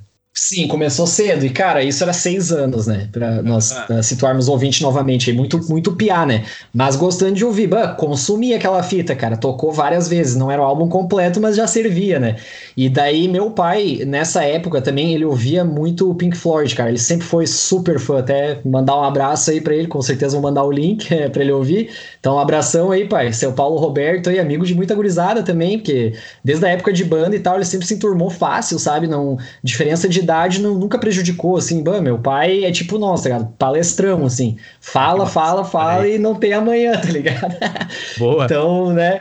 Quem uh... sabe um dia a gente pode ter ele aqui numa conversa, se tu... Ah, cara, se tu querer falar de... Se ele tiver interesse. Ah, com certeza ele vai ter interesse, ele tem tempo também. Tá com ele, uhum. Claro, ele pegou, ele lembra como é que era nos anos 70 e 80 a questão da galera que ouvia os rock aqui em Campo Bom, né, isso, né, cara? Isso, cara, e pra onde tinha que ir pra ir no show e comprar disco, bah, ele vai poder te dar a palestra disso aí. adoro, adoro. É, mas prosseguindo, mano, bah, gastei a fita do Metallica e, né, o pai ouvindo uns Pink Floyd, só que, cara, a, o Pink Floyd ali ainda não me chamou a atenção, sabe? Eu achava até meio estranho. Ele tinha o, o The Walker, o que ele mais ouvia.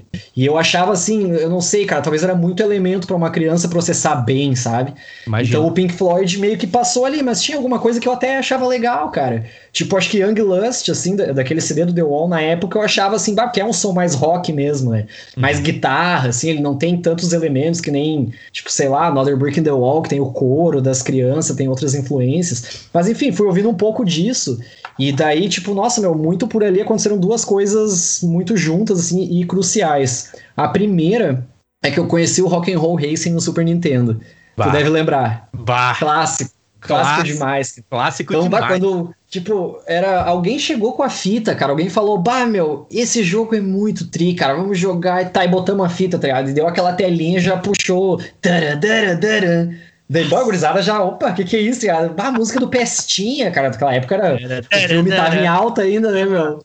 Deles, o Pimentinha, era, era, o Pestinha, né? era o Pestinha no filme, né? Era o Pestinha, uhum, é, era o Pestinha, Pestinha 2, se eu não me engano, que tem essa música, inclusive é do George Thorogood and the Destroyers, mas a galera que baixava de meios alternativos pode ter encontrado como ZZ Top, tá ligado? Mas não é... é... Sabe aquelas músicas que tu acha aí nos, nos sites alternativos, uns, uns P2P compartilhativo. Entendeu, né? Que até me, me atrapalhei aqui que eu tô querendo rir, tá ligado? Daí tu baixava o nome, era ZZ Top, né, cara? Uhum. Tu procurava as letras. Não, deixa eu procurar aqui ZZ Top, Bad to the Bone. Pai, não aparecia, né, cara? Uhum. E tu, bah, mas será? Não, mas tudo certo. Hoje tá tudo explicado. Old school, esse é old school, rapaz. Ah, total, né, cara? Emule, casar e Ares e. Enfim. Uh, era o nosso jeito, né, meu? Na discadona ali, era cinco horas para baixar uma música.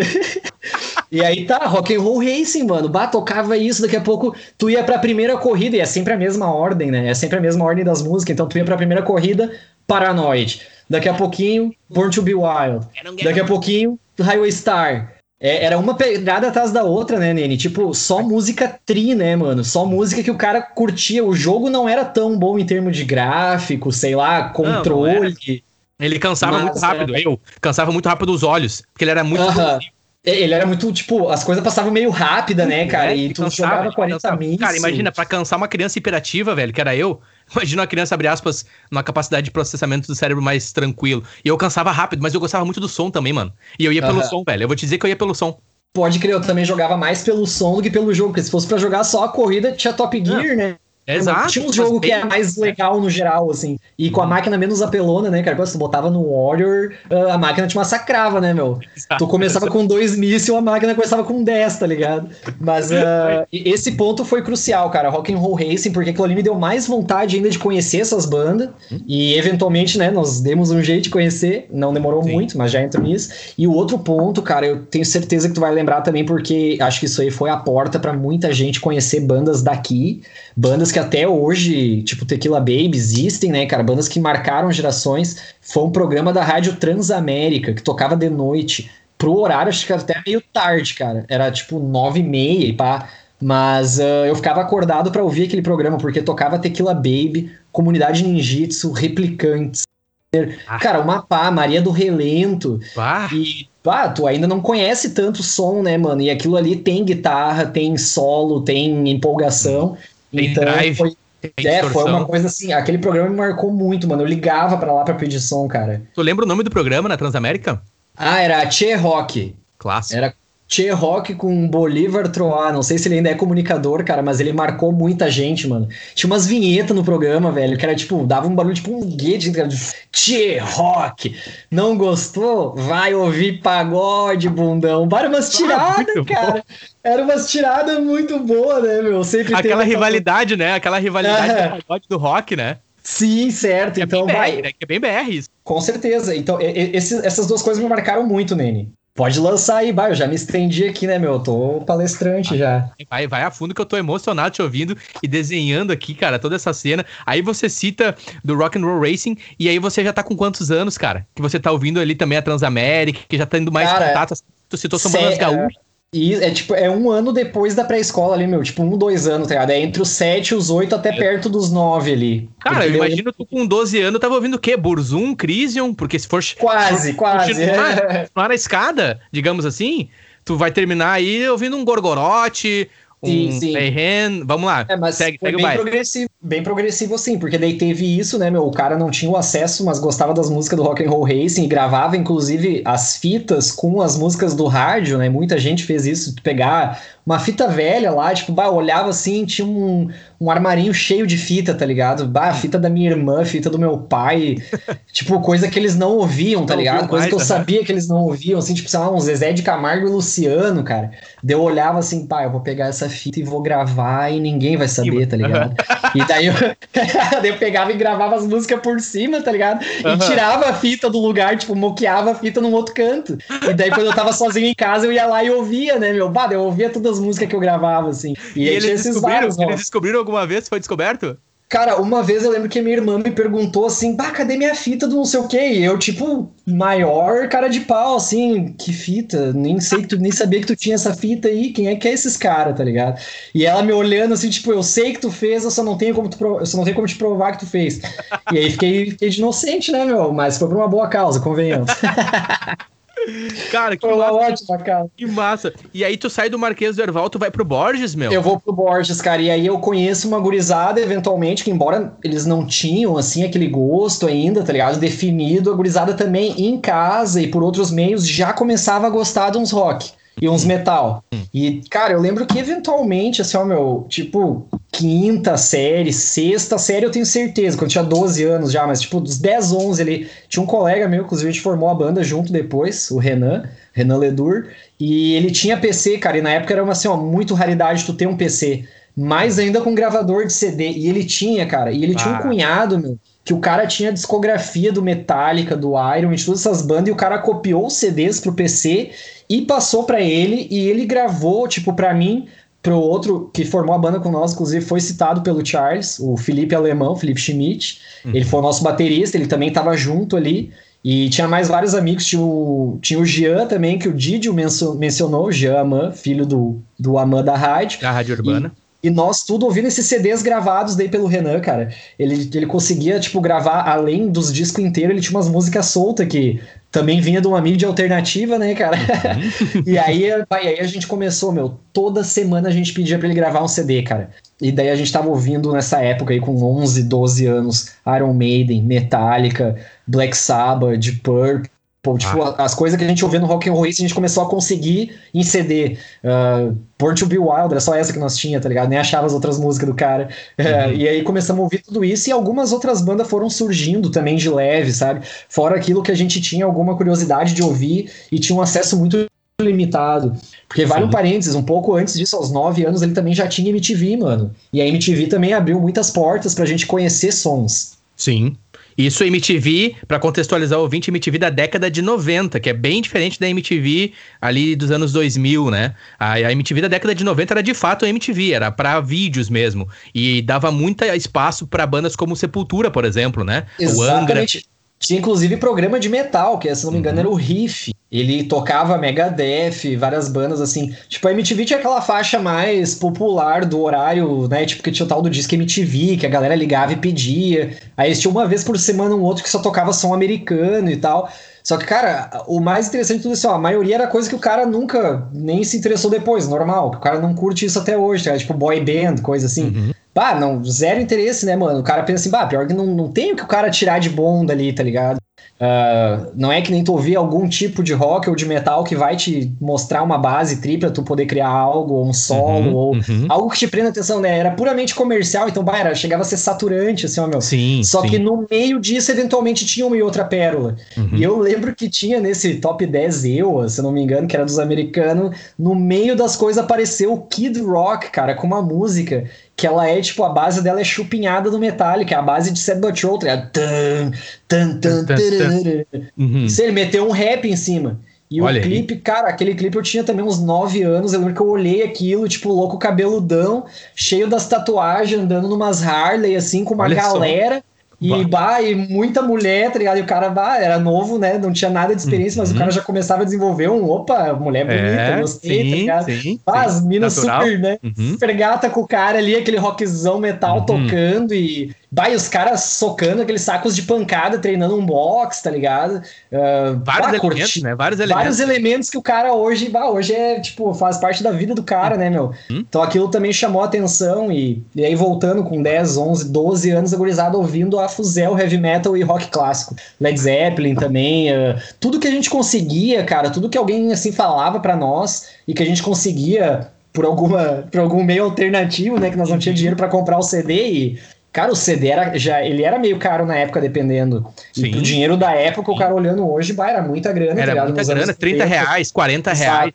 Era isso que eu tava dinheiro. pensando, 30 reais, cara, porque eu lembro que eu queria o Californication do Red Hot. E ele tava, tipo, ele tava uns 38 reais lá por 90 e... Na época do lançamento, 99, assim, perto dos anos 2000. E, bah, sem condições, cara. Meus pais olhavam e falavam assim, bah, não, não tenho como te dar, cara. Uh, né, a gente tem que comprar outras coisas e não vai dar. E aí foi ficando, né, meu? Até que o cara tinha esses contatos aí que conseguiam de outro hum. jeito.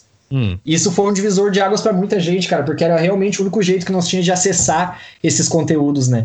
Hoje a galera, nossa, hoje a galera tem celular, internet, YouTube, né?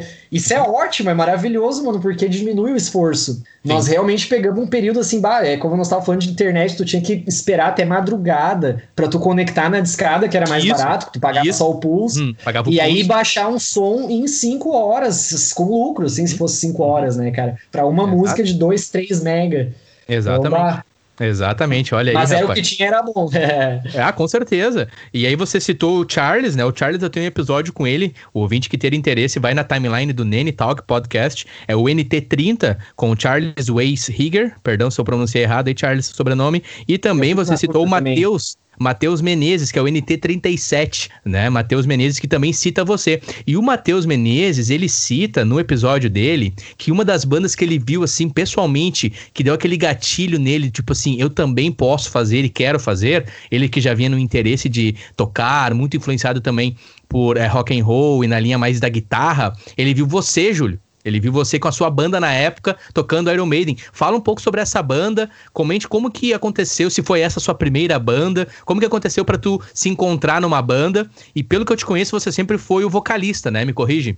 Tá tudo certo, mano. É isso aí mesmo. Essa foi minha primeira banda. Eu era nela vocalista. Em todas as outras bandas que eu estive, eu fui vocalista. Essa banda foi com os camaradas que eu mencionei há pouco, o Renan na guitarra. Nós não tinha também os instrumentos, cara. A, a gente, assim, tipo, te falar até que antes desse show que o Didio menciona, a gente conseguiu estar tá com, com todos os instrumentos e começar a ensaiar umas duas semanas antes de ensaiar todo mundo junto mesmo, sabe? Claro, os guris já tinham guitarra um pouco antes, eles já estavam conseguindo, mas tipo, de ensaiar com bateria, guitarra, baixo e voz, mano, foi tipo duas semanas antes do show. Uh, sobre, sobre esse show que o Didio mencionou, até fui agradecer a ele, cara, porque, bah, fiquei emocionado, né? Tava ouvindo ontem. Uhum. Felizmente tava de folga, tava de boa, deitadão na cama só curtindo. E, bah, quando ele começou a falar, comecei a me arrepiar e lembrar da época. E, cara, depois eu falei assim pra ele, bah, meu, eu tinha 14 anos, velho eu nunca ia imaginar que tinha alguém olhando aquele show e que ia ter curtido a ponto de pensar assim, uhum. assim, ó, eu, uhum. vai, eu quero fazer isso, porque essas foram as palavras que ele disse, vai, eu quero fazer isso, tá ligado? Uhum. Referindo-se à guitarra, né? Uhum. Mas enfim, é, é um A banda não se, né? exato. É a banda, né? Isso aí, uhum. né? É fazer todo mundo. E, cara, foi um lance muito louco, assim, ó, porque nós era tudo PA mesmo, fora uhum. um guitarrista que a gente tinha, que era o Fernando, que ele tinha um ano a mais, então ele tava com 15. Mas nós era tudo piá de, de 14, assim, tipo. E nós, nós tinha formado a banda mesmo com 12, mas a gente não nunca tinha nem ensaiado, tá ligado? Tipo, a gente formou só pra dizer que já a gente tinha. Ideia, mesmo. já tinha ideia de A banda ideia, isso aí, tipo, hum. ah, o, o, Felipe vai ser o alemão, vai ser o baterista, tá ligado? Porque ele já curtia, meu. E, cara, nós ia no improviso, meu. Eu bah, até tinha uma gurizada que, que tinha os instrumentos já de outras bandas aí que a gente tinha umas treta na época. Hum. E eles sabiam disso, e eles sabiam que a gente tinha uma fita gravada com, tipo latão de farinha láctea, essas coisas, sabe? Que o Felipe usava isso, mano. Ele pegava umas latas vazias de cereal, de leite, daqueles leite em pó, tá ligado? Qualquer lata de qualquer tamanho, tipo de Nescau, mais alto, tá ligado? Qualquer coisa que lembrasse um prato também ele pegava. E era aquilo que nós usava, meu. E bah, nós pegávamos pra ensaiar, tipo, assim, humildão, tá ligado? Com 12 hum. anos, assim, sem noção de nada. Nós botava até gravar numas fitas, bah, os, os piá, tipo, se arriavam de nós, assim, mas, cara, nós não tinha nem condição, mano. Bah, os loucos, né, eles tinham, nós não tinha. Eles mais ficava... velhos, eles mais velhos, acredito. Também, eram os caras mais velhos também, uhum. mas assim, e tipo, vocês ali, já... com, hum, Pá, vocês com ali 12, com 12 né? anos, né, mano? Mas uhum. o que me chama a atenção, Júlio, é o sonho, vocês já sonhavam, né? Você já imaginava, você já, já visualizava aquilo, já tinha na mente, né? Já, já tava ali o bonde formado. E a atitude de vocês, meu, isso é uma das coisas que eu trago pra vida sempre. E o ouvinte do Nenital que sabe disso, eu bato nessa tecla sempre, mano. A atitude, mano. Você querer fazer, você vai lá e faz, entendeu? Tu não viu o empecilho, vocês não viram empecilho o fato de não ter ainda os instrumentos. Vocês não Sim. viram empecilho. E eu acredito que vocês gravaram em fitas, né? Sim, nós gravávamos fita, aqueles rádios que gravam na fita o som ambiente, sabe? Hum? A gente colocava o rádio perto, pegava um violão, não tinha distorção, nada, pegava um violão, a voz ia perto ali também e aquelas latas, tá ligado? E daí ele começava as batucadas e, e daí tu ia tocando e cantando por cima e gravando, depois eu ouvi tudo atropelado, cara, uma noção zero de ritmo, assim, tipo, mas, cara, muito bom parar pra pensar isso, porque foi o começo, tá Exato, tá ligado? Nós não, tinha, nós não tinha aula, nós não tinha professor, nós, nós tava na vontade, cara, foi, foi muita sorte ter conseguido um violão, assim, para começar, sabe?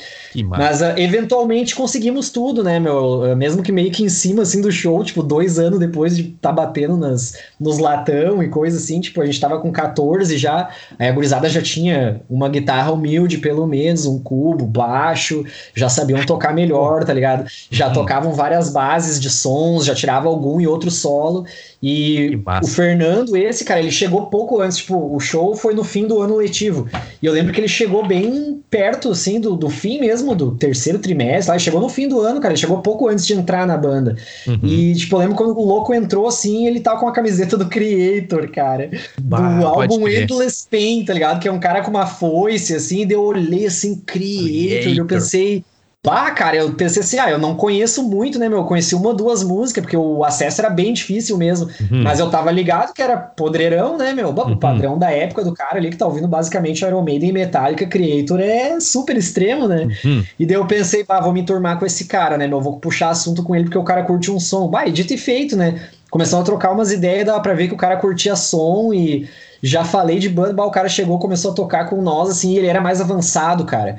Isso que deu um gás na gurizada, porque, tipo, ele já manjava muito, ele já tinha tido banda antes, ele tocava Slayer, Uh, tipo, uhum. o cara, ele tava no nível de tirar de ouvido Crisium, ah. assim, na guitarra. Nossa! Uh, muito louco pra um cara de 15 anos, né, meu? Sim, Não, meu. Porque nós tudo ficamos apavorados. E solo, cara, ele solava muito bem, tipo, ouvir a música do Iron Maiden e tirar o solo. Sem olhar uma tablatura, sem olhar Nossa. um vídeo, que nem, nem tinha na época, né, meu? Uhum. Tava uhum. começando o YouTube a ter, assim, esse tipo de conteúdo e tal. E, cara, ele, pá, ele pilhou no fim, ele entrou na banda, passou a ser parte, e isso fez com que o outro guitarrista evoluísse muito daí. E quando vê, teve um ensaio que bah, me emociona até hoje de lembrar, cara, quando eles solaram The Trooper inteira a primeira vez, The Trooper do Iron Maiden. Nossa. Que começou aquele solo e bah, o primeiro foi lá, puxou o solo dele, e quando trocou, né, eu acho muito legal essa música, o ouvinte que curte Iron Maiden com certeza já tá se situando na mudança, né, na troca do solo. Ele começa tipo com uns hammer-on, né, cara, ele dá aquela... Uhum. Tá, meu, quando o louco é puxou bom. aquilo direitinho, assim, meu, e fez todo o solo até o fim, inclusive aquela subida, né, que ele dá uns... Tipo, sobe, né, meu? Uhum. Mas ele fez tudo aquilo, bah, o alemão deu a última virada, no que voltou pro riff principal, né? Nossa, cara, eu tava muito arrepiado e muito. Tipo, e tava todo mundo tocando muito na vontade, mano. Tanto que, bah, eu devo estar tá gritando horrores aqui, tá ligado? Mas aqui o cara não se segura, né, meu? É emoção de lembrar. Demais, mano, demais. Eu adoro isso. Eu sinto no, na tua voz, eu adoro essa questão aqui o Nenital, que ele é muito na espontaneidade, o ouvinte já sabe, e a dinâmica da voz, tanto que quando eu falo em edição, eu jamais altero tonalidade de voz, eu simplesmente regulo volumes, porque é, é realmente isso, cara, eu tô sentindo na tua voz e eu tô quase que contigo naquele momento lá. E eu ia te perguntar, eu ia te perguntar, meu, a, a, realização de tocar com banda, cara, é algo realmente assim, é um gozo, né, velho? É, é algo é. realmente. Se a gente pode usar essa expressão aqui, respeitando a opinião de cada um dos ouvintes que vierem escutar nossa conversa, eu vou falar no termo de criação. É como se a gente fosse criado né? De novo, respeitando a opinião de cada ouvinte. É como se a música tivesse junto ali naquele cerne de um dos propósitos da nossa existência, né, cara? Porque ela realmente nos une, né, mano? E esse momento Sim. ali em que vocês estão junto, cara, que tu tá citando ali, menino Júlio com, com a gurizada, com a banda. Qual o nome da banda de novo? Já tinha o um nome na época? É, a banda de vocês? Cara, eu tava pensando em. Ainda não tinha o um nome assim definidão, cara, porque os nomes que a gente pensava, eventualmente a gente procurava na internet, em alguma enciclopédia, coisa tipo existia, tá ligado? Uhum. E daí a gente foi pensando em vários nomes, sempre existia, assim, eu pensava, ah, gurizada tinha um vocabulário bem limitado também pra inglês, tá ligado? Uhum. Mas uh, eventualmente ficou, depois que o Fernando entrou e pá, ficou Perpetuation, cara. Olha que aí. foi inclusive mencionado, né, no, no, Isso, no episódio. O menciona o show da Perpetuation. Perpetuation. Uhum. E aí vocês estão ali naquele, naquele ensaio The Trooper, né? Iron Maiden. Cara, não vai ser nós aqui vamos dizer a representatividade, o tamanho de Iron Maiden, né? Iron Maiden, The Trooper, acontece. Cara, eu imagino realmente, assim, aquele gozo junto. Cara, é isso aí, mano. Aquela energia e, mano, é nós, assim, aquela coisa. Sim, cara. Tá Sim, vai, eu não te dei o contexto nem pros ouvintes, ah, perdão, cara. É, era na garagem, cara, era banda de garagem, literalmente, sem nada, assim, para segurar, meu, não tinha caixa de ovo, não fechava a garagem, cara, ficava a garagem aberta, e tu sabe que aqui no alto é morro, né, meu, então isso aí espalhava, cara, pra Coab, lá pra baixo, pra outra parte do Bela Vista, o, meu, o pessoal do Bela Vista, eles estão escutando. Cara, uma vez vieram até pedir para nós parar, porque o vô de alguém tava, tipo, meio mal em casa, mas era, tipo, muito longe a casa, mano. Mas eu pensei, nossa, mas se chegou lá, cara, é porque realmente nós estamos tocando terror, velho. Sim. E imagina, era, era Iron Maiden, Metallica, né? Na garagem, com bateria mano. Já, com bateria. Com bateria. Com bateria, é. Eventualmente a gente achou um. Meu pai conhecia um cara não sei como é que meu pai ficou sabendo que ele queria vender uma bateria toda, bah, toda quebrada, mas tipo tocável, cara. Por uns 100 pila, tá ligado? Bah, e a gente fez um esforço, uma vaquinha, cara, não lembro se a gente não fez até uma ação de alguma coisa, meu, para juntar esses pila e nós comprar, tá ligado? Porque era o que faltava, meu. Uhum. E aí, bah, quando, né? A gente conseguiu a bateria, eventualmente nós estava ali ensaiando, e, e, como tu falou ali, quando saiu esse primeiro som, bah, a sensação foi ótima. Uh, pouco depois disso, como eu disse, a gente teve duas semanas só, mano, para se tirar os sons e tocar. Duas semanas depois teve esse show ali na escola, no Borges. Borges de Medeiro, uh, em Campo Bom. Isso aí. Primeiro show daí da minha carreira, né? Uh, Nossa, que foi para uh, vários anos depois eu segui tocando, hoje não mais. Uh, daí eu gostaria de linkar com o que tu falou, de bah, ser um prazer, assim, o cara ter banda e fazer, né, cara? Porque eu vou te dizer assim, tu sente mais falta é quando tu não tem, cara. É isso que eu percebo hoje, porque hoje eu não tenho mais banda. Eu pude ter um pequeno gostinho nas jam sessions lá do Centro Cultural, que era quando eu juntava gurizada aleatório, ou quem quisesse na hora se juntar e tocar algo podia, sabe? E Sim. eu e uns parceiros combinamos em duas ocasiões, assim, tipo, poucos dias antes, ah, vamos tirar uns 4, 5 sons e tocar lá. E essa foi a minha última experiência por assim dizer, mas, cara, é totalmente sem compromisso e é um show rápido, uma coisa, sabe? Não uhum. é a uhum. mesma coisa que na época uhum. que o cara tinha banda que dá Isso. esse prazer enorme, né, cara? Que falou que a música ela é uma coisa que tá estritamente ligada com a gente, né, meu? Uhum, uhum. É, é, realmente algo que uh, deixa eu ir um pouco mais além. Eu lembro de ter visto um vídeo de um profissional da NASA, enfim, e a questão é que ele juntou é, sons é, do espaço, sons de estrelas, sons que galáxias emitem, sons no espaço.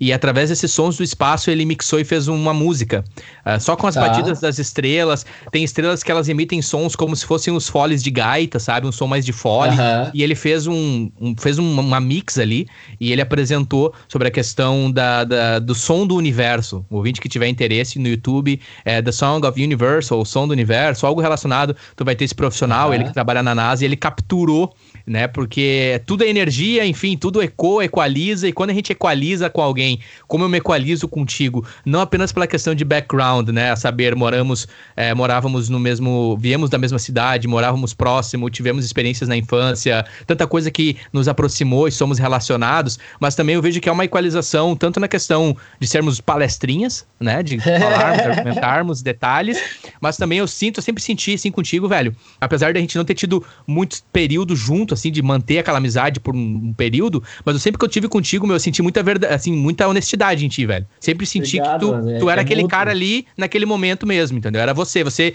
de maneira alguma, tava tentando tentando mascarar algo, ou se portando de algo porque, ah, porque eu sou vocalista de uma banda, ou porque eu tô com esses caras. Não. Você sempre foi um cara, minha opinião, né, Nene, relacionamento, queridão, velho, sabe? Então, um cara assim que sempre foi queridão mesmo, essa pessoa aí que tá sendo aqui na conversa mesmo. E, enfim, cara, muito obrigado por, por você, ô, ô, Julião, não me leva mal aí. Obrigado pela tua atitude lá atrás, nos teus 12 anos, tocar a ficha, tendo influenciado, entre outras pessoas, também o Matheus Menezes. E eu quero ouvir de ti, meu, na sequência da Perpetuation, o que que acontece na tua carreira, cara? Você tem outras bandas, porque eu lembro de você, quando eu te vi performando com banda, era uma banda chamada Ensloved. Isso Pode já crer. na cena de Campo Bom, ali nos anos 2006, 7, 8, isso, 2009. É isso aí, por ali. Período. Que era você no vocal. Na época que eu vi uhum. vocês, eu, primeiramente eu vi só era você, a primeira vez que eu vi era você. Só eu, né? Tá lá no baixo, o Jumi na guitarra e o Tony na bateria. Já uma pedrada, um soco no olho do guerreiro. Assim, eu olhei, cara, ninguém tava fazendo aquilo. Pelo menos no meu círculo de amigos e na cena, ninguém tava fazendo algo parecido ainda. É, e depois com uma menina no vocal junto. Conta Isso, um pouco da tua caminhada, saindo da Perpetuation até chegar nesse momento ali. Isso, pode crer, meu. Então, a Perpetuation ela foi uma banda que não durou muito depois que acabou aquele ano ali do que nós tava uh, estudando junto e tal, porque tipo, gurizada foi morar em outras cidades, estudar em outras escolas. Mudou muita coisa, né, cara? Aquela pressão da vida também de tu bater que seguir, tipo, pelo menos as pessoas te põem uma pressão tipo, ah, vai estudar, sei lá, vai fazer tal coisa, vai trabalhar, sabe? A banda fragmentou ali, a amizade continua, mas a banda não, não teve condições, tá ligado? Embora a gurizada continuou tocando eventualmente, tipo, passou uns anos, eu vi que bah, vários deles estavam envolvidos. E eu acabei ficando sem banda, cara. fiquei a nada ali. Só que isso era no fim da oitava série. Fui pro primeiro ano, eu já conheci o Jumi. Ele foi meu colega no primeiro ano e ele já tinha banda, né? Qual a escola? Inclusive, na escola. Conheci ele no Ferrari, dei meu primeiro ano no ah, Ferrari. Fernando Ferrari, clássico Isso, Fernando Ferrari. eu saí do Borges naquele ano ali mesmo do show da Perpetuation. Hum? Uh, inclusive, só um detalhe desse show muito engraçado, cara. Nós tinha rixa, inclusive, com, com o Jumi e os guri da banda dele. Porque, bah, nós era metaleiro loucão do diabo, né, mano? Nós era, tipo, antissocial e. Não que nós era antissocial, nós tínhamos nossos amigos, tá ligado? Mas nós fechava com os era nossos. Era o estereótipo outros... aquele metaleiro, né? O estereótipo Exato, metaleiro cara. da década ah, gurizada... de 90 dos anos 2000. Uhum. É, gurizada novinha, né, meu? Gurizada tinha não, 14 anos, né, cara? Não, eu, eu pensei, bah, não dá pra jogar, tá ligado? O cara tinha a cabeça não, muito fraca na não, época. Não, é Mas total. enfim, né, meu? Nós tinha treta com eles. E a batera era deles. E daí na pele do bumbo tava escrito assim: banda Alta Maré, tá ligado? Ou só Alta Maré. Alta Maré? Que era o nome da banda deles e do tal. Jumi. Era o Jumi, é. O Jumi, o Diego Doge, que mora ali perto dele também, o, o Gabriel. Maré. Era o que era, era reggae? Banda... Cara, é, o som próprio era meio que um reggae, mas eles faziam uns covers, tipo, sei lá, acho que reação em cadeia, tá ligado? Ah, as minas eram loucas, tá ligado? Ah, Imagina, sim, exato. As minas ah, já entendi, eu já é, entendi. cara. eu já entendi. Eu não, eu não preciso nem descrever. Contigo. Júlio, eu me identifico contigo. Jumento, desculpa, mas eu me identifico contigo, Júlio, nesse cenário. Nesse sim. cenário. Aí, não, aí tu imagina, cara, chega o, a hora do show, primeira banda a abrir, tá ligado? Uns piar, tudo de preto, cara, tudo. Nós conseguimos jaqueta de couro preta, coturno. Nós era cabeludo a maioria, tá ligado? Bah, nós, nós fomos com a indumentária, mano. Uhum. Tudo de preto e e começamos, tá ligado? E começou o show, abrimos com metálico e pá, for Hold the Bell Tolls, cara. Vai, nem nossa, né, cara? E, enfim, o show, tipo, uh, antes de começar o show, a gente pegou a folha que tinha o nosso logotipo e pá, e nós colamos em cima do Alta Maré, tá ligado? nós botamos assim. Ah, isso é muito, isso fotos, é muito. Cara, isso é muito tribal, fotos... mano. Isso é muito tribal, voltando lá pra. É, esse é o nosso espaço agora, tá ligado? Exatamente, ah, rapaz. Nas fotos do show, daí tu vê tá aquela folha colada no bumbo, cara. É a nossa tribo aqui, rapaz. É isso aí mesmo. Bom, Uh, não, mas daí depois disso, né, só o comentário do show mesmo, depois disso a banda separou, fui pro Ferrari, conheci o Jumento e, cara, até nós formar em Slover demorou, mano. Porque eu fui pro Ferrari ali em 2005, então, né, 2004 foi o último ano no Borges, com 14, 2005 tava com 15 fui pro Ferrari, e a banda, tipo, que eu e o Jumento fomos formar mesmo foi por 2006, mas que nós começamos a tocar foi começo de 2007, cara, se não me engano. Bem 2007, foi o ano ali, porque daí também a gente conheceu o Dalai, e aí eu te perguntei, né, do show que tu disse, já era com o Tony na bateria, né? Antes do Tony teve o Dani Gouveia. E clássico Dani, rapaz. Um salve pro Dani. O Dani é o Dani que também é relacionado ao Marquês Erval ali, né? O Dani morava do lado. Isso, mora, Colado, né? Coladinho, coladinho no Marquês do Comprava Erval. sacolé Isso, ali foi... com o avô dele, não sei se tu lembra do sacolé. Ah, pode crer, lembro sim, tinha o sacolé ali, baita Salve época, pro bah, Dani. O Dani era o batera, então, da primeira formação, na época já era em Sloved? Já era. Foi desde o começo. A gente formou no Ferrari essa banda. Eu e o Jumento primeiro, só nós. Olha. Ah, a criação foi nossa, tá ligado? Eventualmente ele, ele já conhecia o Dalai e falou: Bah, meu, o guri tá começando a tocar. Hum. Eu vejo que é um guri que tem vontade. Tipo, ele não manja muito ainda, tá ligado? Falou bem a real, assim. Mas eu tô ajudando ele, eu tô ensinando o que eu posso. E Uhum. o Jumento já tinha mais escola, né, meu? Tocava muitos anos já. E, Ele tipo, por mais que o baixo. sim. É, não fosse o instrumento dele, o baixo ele tinha noção, né, meu? Sim, tu passa as E- tônicas, passa a base, exato. Uhum. Isso, passa a base. Daí ele começou a passar pro Dalai? E ele ia lá na casa do Dalai, porque, tipo, cara, na escola em 2007, que foi o ano da, que a Sloved começou a bombar mesmo e fazer show e tal, eu e o Jumento largamos de mão aquele ano letivo, cara. Tipo, nós ia pra escola, assim, pra ir, tá ligado? Porque nós, ah, nós paramos, né? Inclusive é um Sim. mau exemplo, não recomendo. não recomendo a galera fazer isso. Se quer, que é menor aí, que tá nessas vibes, termina normal, que é melhor. Eu tive que fazer o supletivo pra um meio ano, digamos assim. Uhum. Que eu fiz só porque eu rodei, tá ligado? Sim. Que eu rodei porque eu realmente não fazia os trabalhos. Tipo, ensino religioso, sei lá, filosofia, né? Umas coisas que hoje o cara curte. Tipo, Uhum. filosofia eu curto muito, na época eu não curtia, não fazia.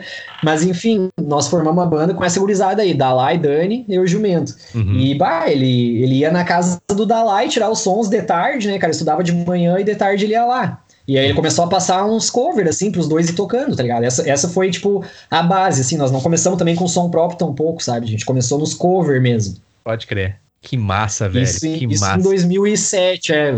E assim, a ideia é que a gente já Que curtia um som, que, que nem tu falou, bah, não, o pessoal não tava fazendo ainda na época, tá ligado? Nós curtíamos umas bandas daqui e de fora que não eram muito comuns ainda o pessoal conhecer ou curtir, tá ligado? Mas já era uma proposta que mesclava o interesse do pessoal com algo mais pesado, tá ligado? Uhum, uhum. E mais pesado em questão do que? De vocal e batera, Uhum. tá ligado? Porque daí a gente conseguia que depois o Dani ou o Tony tocasse o pedal duplo, que é um elemento muito metal, né, mano? Uhum. E o meu vocal também era muito grito, né, cara? Vários tipos de gutural e rasgado no meio de uns vocal limpo, Uhum. mais harmonioso, assim, que o Jumento fazia, que nunca foi meu forte, né, cara? E que depois Uhum. a Júlia fez, né? Quando foi com ela no vocal junto, daí, que daí a gente começou a dividir bem, assim. Que daí eu só gritava e ela só fazia o limpo, né? Uhum. Mas realmente no começo eu tive que me virar nos dois, cara. E bah, é, foi difícil. Cara, tu muito massa. Eu imagino, cara. E deixa eu te perguntar, a tua escola de vocal, meu, quem te influenciou? Qual é que foi, assim... Conta um pouco aí pra nós como é que foi, quais- são as vozes na época que te influenciaram, assim. Então, ah, na primeira fase ali, né, da Perpetuation, que o cara tava ouvindo essas bandas tipo Metallica, de Purple e tal, eu sempre gostei desses vocais mais agressivos, cara, pra ouvir e pra fazer, pra cantar. Sim. Eu tenho uma afinidade maior, vou te dizer assim, com um vocal mais agressivo, tá ligado? É uma coisa que me dá mais prazer, assim. Uhum. Tu te E identifica, então mas tu te expressa melhor, tu te sente melhor. É isso? Isso, isso. Tanto que quando nós chegar na questão de ter gravado um CD com uma banda, os próprios Good Flower Ball, meu, faz só assim, tá ligado? Faz só o agressivo, que esse é o teu vocal. Hum. Eles me deram o norte final, assim. Mas voltando, né, cara, era James Hetfield do Metallica, foi uma grande influência toda a vida. O Gillan do Deep Purple também foi uma grande influência no começo.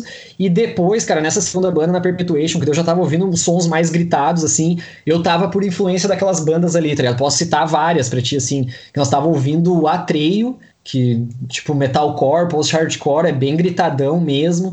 Nós tava ouvindo o Bullet for My Valentine, que tu citou, inclusive, no outro episódio aqui do podcast. Isso. Uh, Bleeding Through também, cara, básica, Poison the Well, basicamente tudo que era metalcore ou po- post-hardcore, tudo que tinha grito e breakdown ou algo mais pesado que a gente pudesse misturar, tá? Uma Avenged Sevenfold das antigas, assim, dos primeiros álbuns deles, assim, porque bah, essa é uma banda que eu fui ver, cara, virou tipo um, sei lá, um heavy metal, assim, mais tradicional e tal. Sim. Uhum. Nada a ver com o que era naquela época ali, né, meu? Nós tava na época que os loucos bah, gritavam, assim, rasgadão de... Bah, Pode crer. essas, essas eram as influências, basicamente. Sim. Que te, te, te, digamos assim, te ajudaram a encontrar tua voz.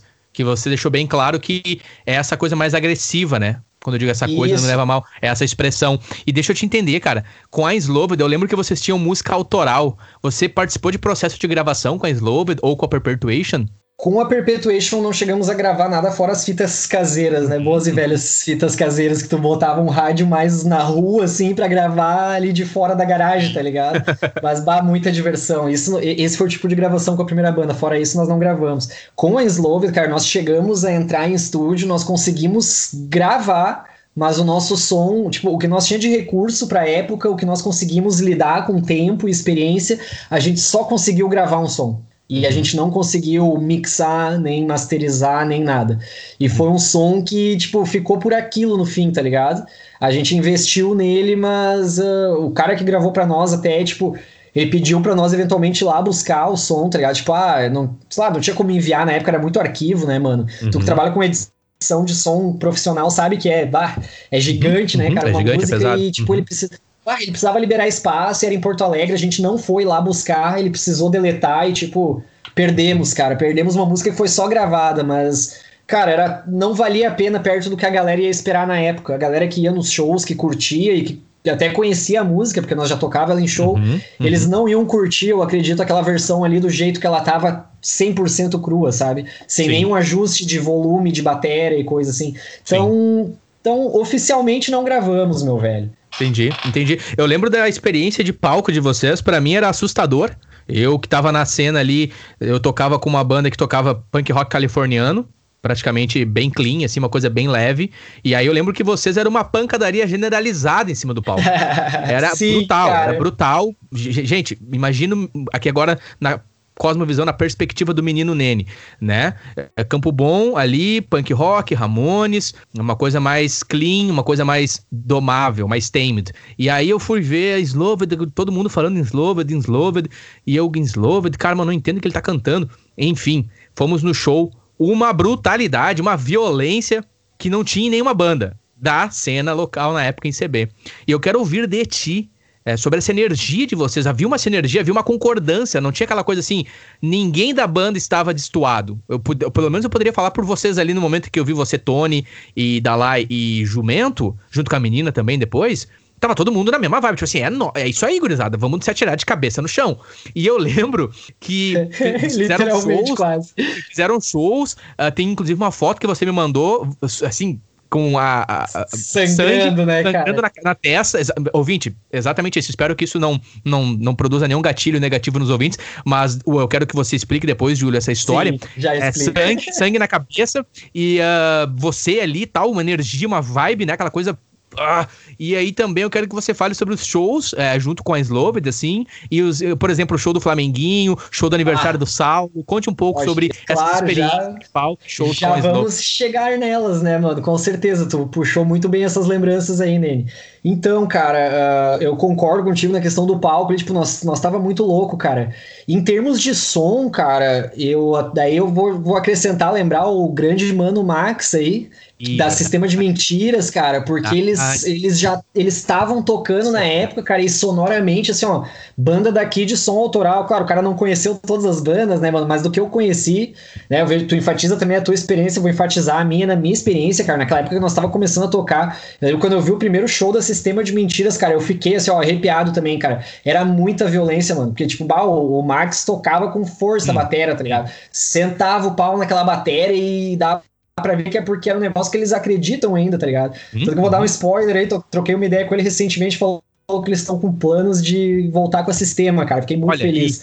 E, coisa e tem boa. muita gente, tenho certeza, muita gente que curte, que lembra e vai ficar feliz com essa notícia também, cara. Vai inclusive botar pilha neles. Banda Sistema de Mentiras, rapaz. Agora tu falou, assim, ó, representa demais cena Vale dos Sinos, Rio Grande do Sul, né, meu? Banda Campo Sim. Bonense, é o Max na bateria e vocal, o Fogo, é baixo e vocal, me ajuda com Sei. guitarra.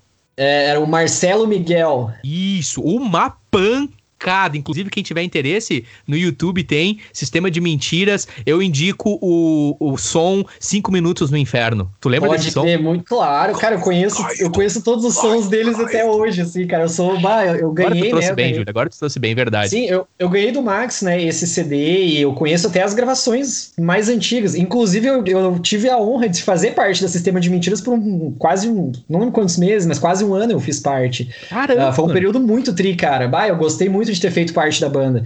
É que vai chegar esse ponto, né? Mas fazendo um adendo já, já que estamos falando dos guris, mandando um abraço aí, né, uhum. né, cara, pro Alexandre Fogo aí, o Max e o, uhum. o Miguelzinho, né, cara, Marcelo, bah, foi, foi um período tri, cara, foi na sequência da Slover daí que eu fui para sistema. Uhum. Uh, mas voltando pra questão de presença de palco, sim, cara, isso era uma coisa que a gurizada falava para nós, cara, falava, meu, vocês são muito louco no palco, cara. Pro, pra situar o ouvinte, um exemplo para vocês verem que não é migué, cara. Uma vez a gente tocou lá no Liberato. Isso foi um dos primeiros shows da banda. E, uhum. cara, nosso negócio era, meu, pular, correr no palco, tá ligado? Agitar com a galera. Cara, o jumento pulou tanto, mano, que ele quebrou o palco, velho. E era tipo uma estrutura meio oca embaixo do que os caras tinham montado, mano. E ah. era uma madeira, cara, e aquela madeira, tipo, quebrou assim e ficou umas Nossa. pontas, tá ligado? E no que a perna dele afundou no vão do bagulho, tipo, foi arrastando e ele levou até até no limite lá do, do operário lá, sabe? Ah, cara, foi por muito pouco que não pegou lá, cara. Bah, e ele ficou todo rasgado e meio que sangrando de leve, tá ligado? E mancando, uhum. meu. E a galera olhando apavorada, tipo, os caras quebraram o palco, velho. E eu pensava assim, bah, meu, tomara que ninguém cobre nada de nós, tá ligado? Uhum. Só tava pensando nisso porque nós não tinha grana, meu. Nós fomos a nada pra lá, tá ligado? Colégio Liberato em Novo Hamburgo, né? Colégio Liberato uhum. em Novo Hamburgo. Foi lá mesmo, cara. Um show muito louco. Então, só pra situar o ouvinte. O, o jumento se sangrou nesse show ali. E teve outro que eu me sangrei daí. Isso. Conte-nos. Quer que eu, quer que eu fale esse caso? Por favor, conte-nos sobre. Conte-nos sobre. Aquilo ali foi na Embaixada do Rock, aqui em Campo Bom. Uh, acho que foi o primeiro show na Embaixada do Rock, inclusive nosso. Uhum. E, e, era assim, ela tava reinaugurando aqui. Se não me falha a memória, nesse mesmo dia tivemos Hipercubo, que também foi mencionado em outro episódio aqui, né, cara? Banda Campo Bom. Uhum. Provavelmente com mais gente já foi mencionada, né, cara? Mas teve mais. Se não foi nesse dia, foi num, num outro junto, assim, tipo, logo, sabe? Porque uhum. o show foi tão louco. O Fábio, que uh, acabou falecendo um tempo atrás aí, né, cara? Até é, saudoso, né, mano? Mas ele, ele falou para nós, bagurizada. Uh, ah, gostei, quero vocês aqui de novo. Vamos marcar mais show. E, bam, brilhoso, linda gurizada, né, meu? Uhum. Uh, foi o nosso primeiro show lá, a gente tinha convidado todo mundo da escola, meu, todas as parcerias, e bate uma gurizada de parceria, assim. Gurizada, eu digo os guris e as gurias, sabe? Uhum. Tinha muita amizade, assim, que curtia e curtia o som e, Inclusive, essa outra gurizada que eu mencionei, tipo, o Max, a galera também compareceram. A gente conseguiu juntar muita galera de muita banda lá, meu. E nós tava tocando, assim, tava um, show muito louco. E eu sei que em determinado momento, eu louqueando, que nem sempre, o Dalai também, né, cara? O Dalai, um, um contrabaixo tinha umas tarraxas extra grande, assim. Eu me lembro cara, desse baixo, mano. Eu me lembro desse baixo. Cara, as tarraxas eram muito, assim, despropor... Ah, não é desproporcional, mas... Mas era além, né? Pega a tarraxa tradicional de um baixo Fender aí, qualquer modelo, ouvinte. A tarraxa é ali, ó, aquele, aquele metal que fica para você apertar as cordas, né? Desculpa se eu tô sendo muito didático, apenas para contextualizar o ouvinte. É de ferro, é, um, é, um, é, uma, é uma peça de ferro que ela. É tipo, cara, imagina a situação, segue aí, mano. Nossa, velho. E aquele lado da Lera. É, é, é, os, é os palestras, né, meu? Se nós for no estádio um dia palestrar, sabe que nós vamos pro palestra Itália, né, velho? É nós, né, Nele? Não adianta, né, cara? Vai, eu olhava assim, cara, na faculdade eu olhava as questões, tava assim, diga resumidamente, eu, bah, ferrou, tá ligado? Não vai, não vai dar pra ser resumidamente. ah, mas. Tá, mas, cara, vai voltando, meu. O Dalai foi fazer uma pirueta louca que ele fazia de dar tipo uma voadeira, sei lá, tá ele dava uma voadeira e girava o baixo, assim. E daí ele foi fazer isso e eu tava ali por perto e eu tava loqueando, assim, tipo, de baixar a cabeça e erguer, tá ligado? E eu acho que eu fui, tipo, muito para baixo uma hora e no que eu ergui, mano, ele tava aterrissando, por assim dizer, do movimento dele. E, bom, só senti aquela pancada, assim, na minha testa, tá ligado? Tipo, a pancada e um raspão, assim, foi as duas coisas, porque foi um meio segundo crítico, assim, tipo, eu senti as duas coisas, senti que pressionou e eu senti que raspou. Pai, daí já levantei assim meio atordoado, né, cara? Nossa, mas... Daí, vai, eu levantei meio atordoado, mas, né, consciente, de boa, e e daí eu pensei assim, bah, que, que será que me deu? Tá e começou a me dar uma sensação de muito calor na testa, mano. Tipo, tava ficando muito quente, e quando eu me dei por conta, misturando, misturado com o suor, eu senti que tava caindo algo, algo assim. Daí eu pensei, bah, é sangue, né, mano? Daí eu passei o dedo, olhei assim, meus dedos estavam sangrando, tá ligado?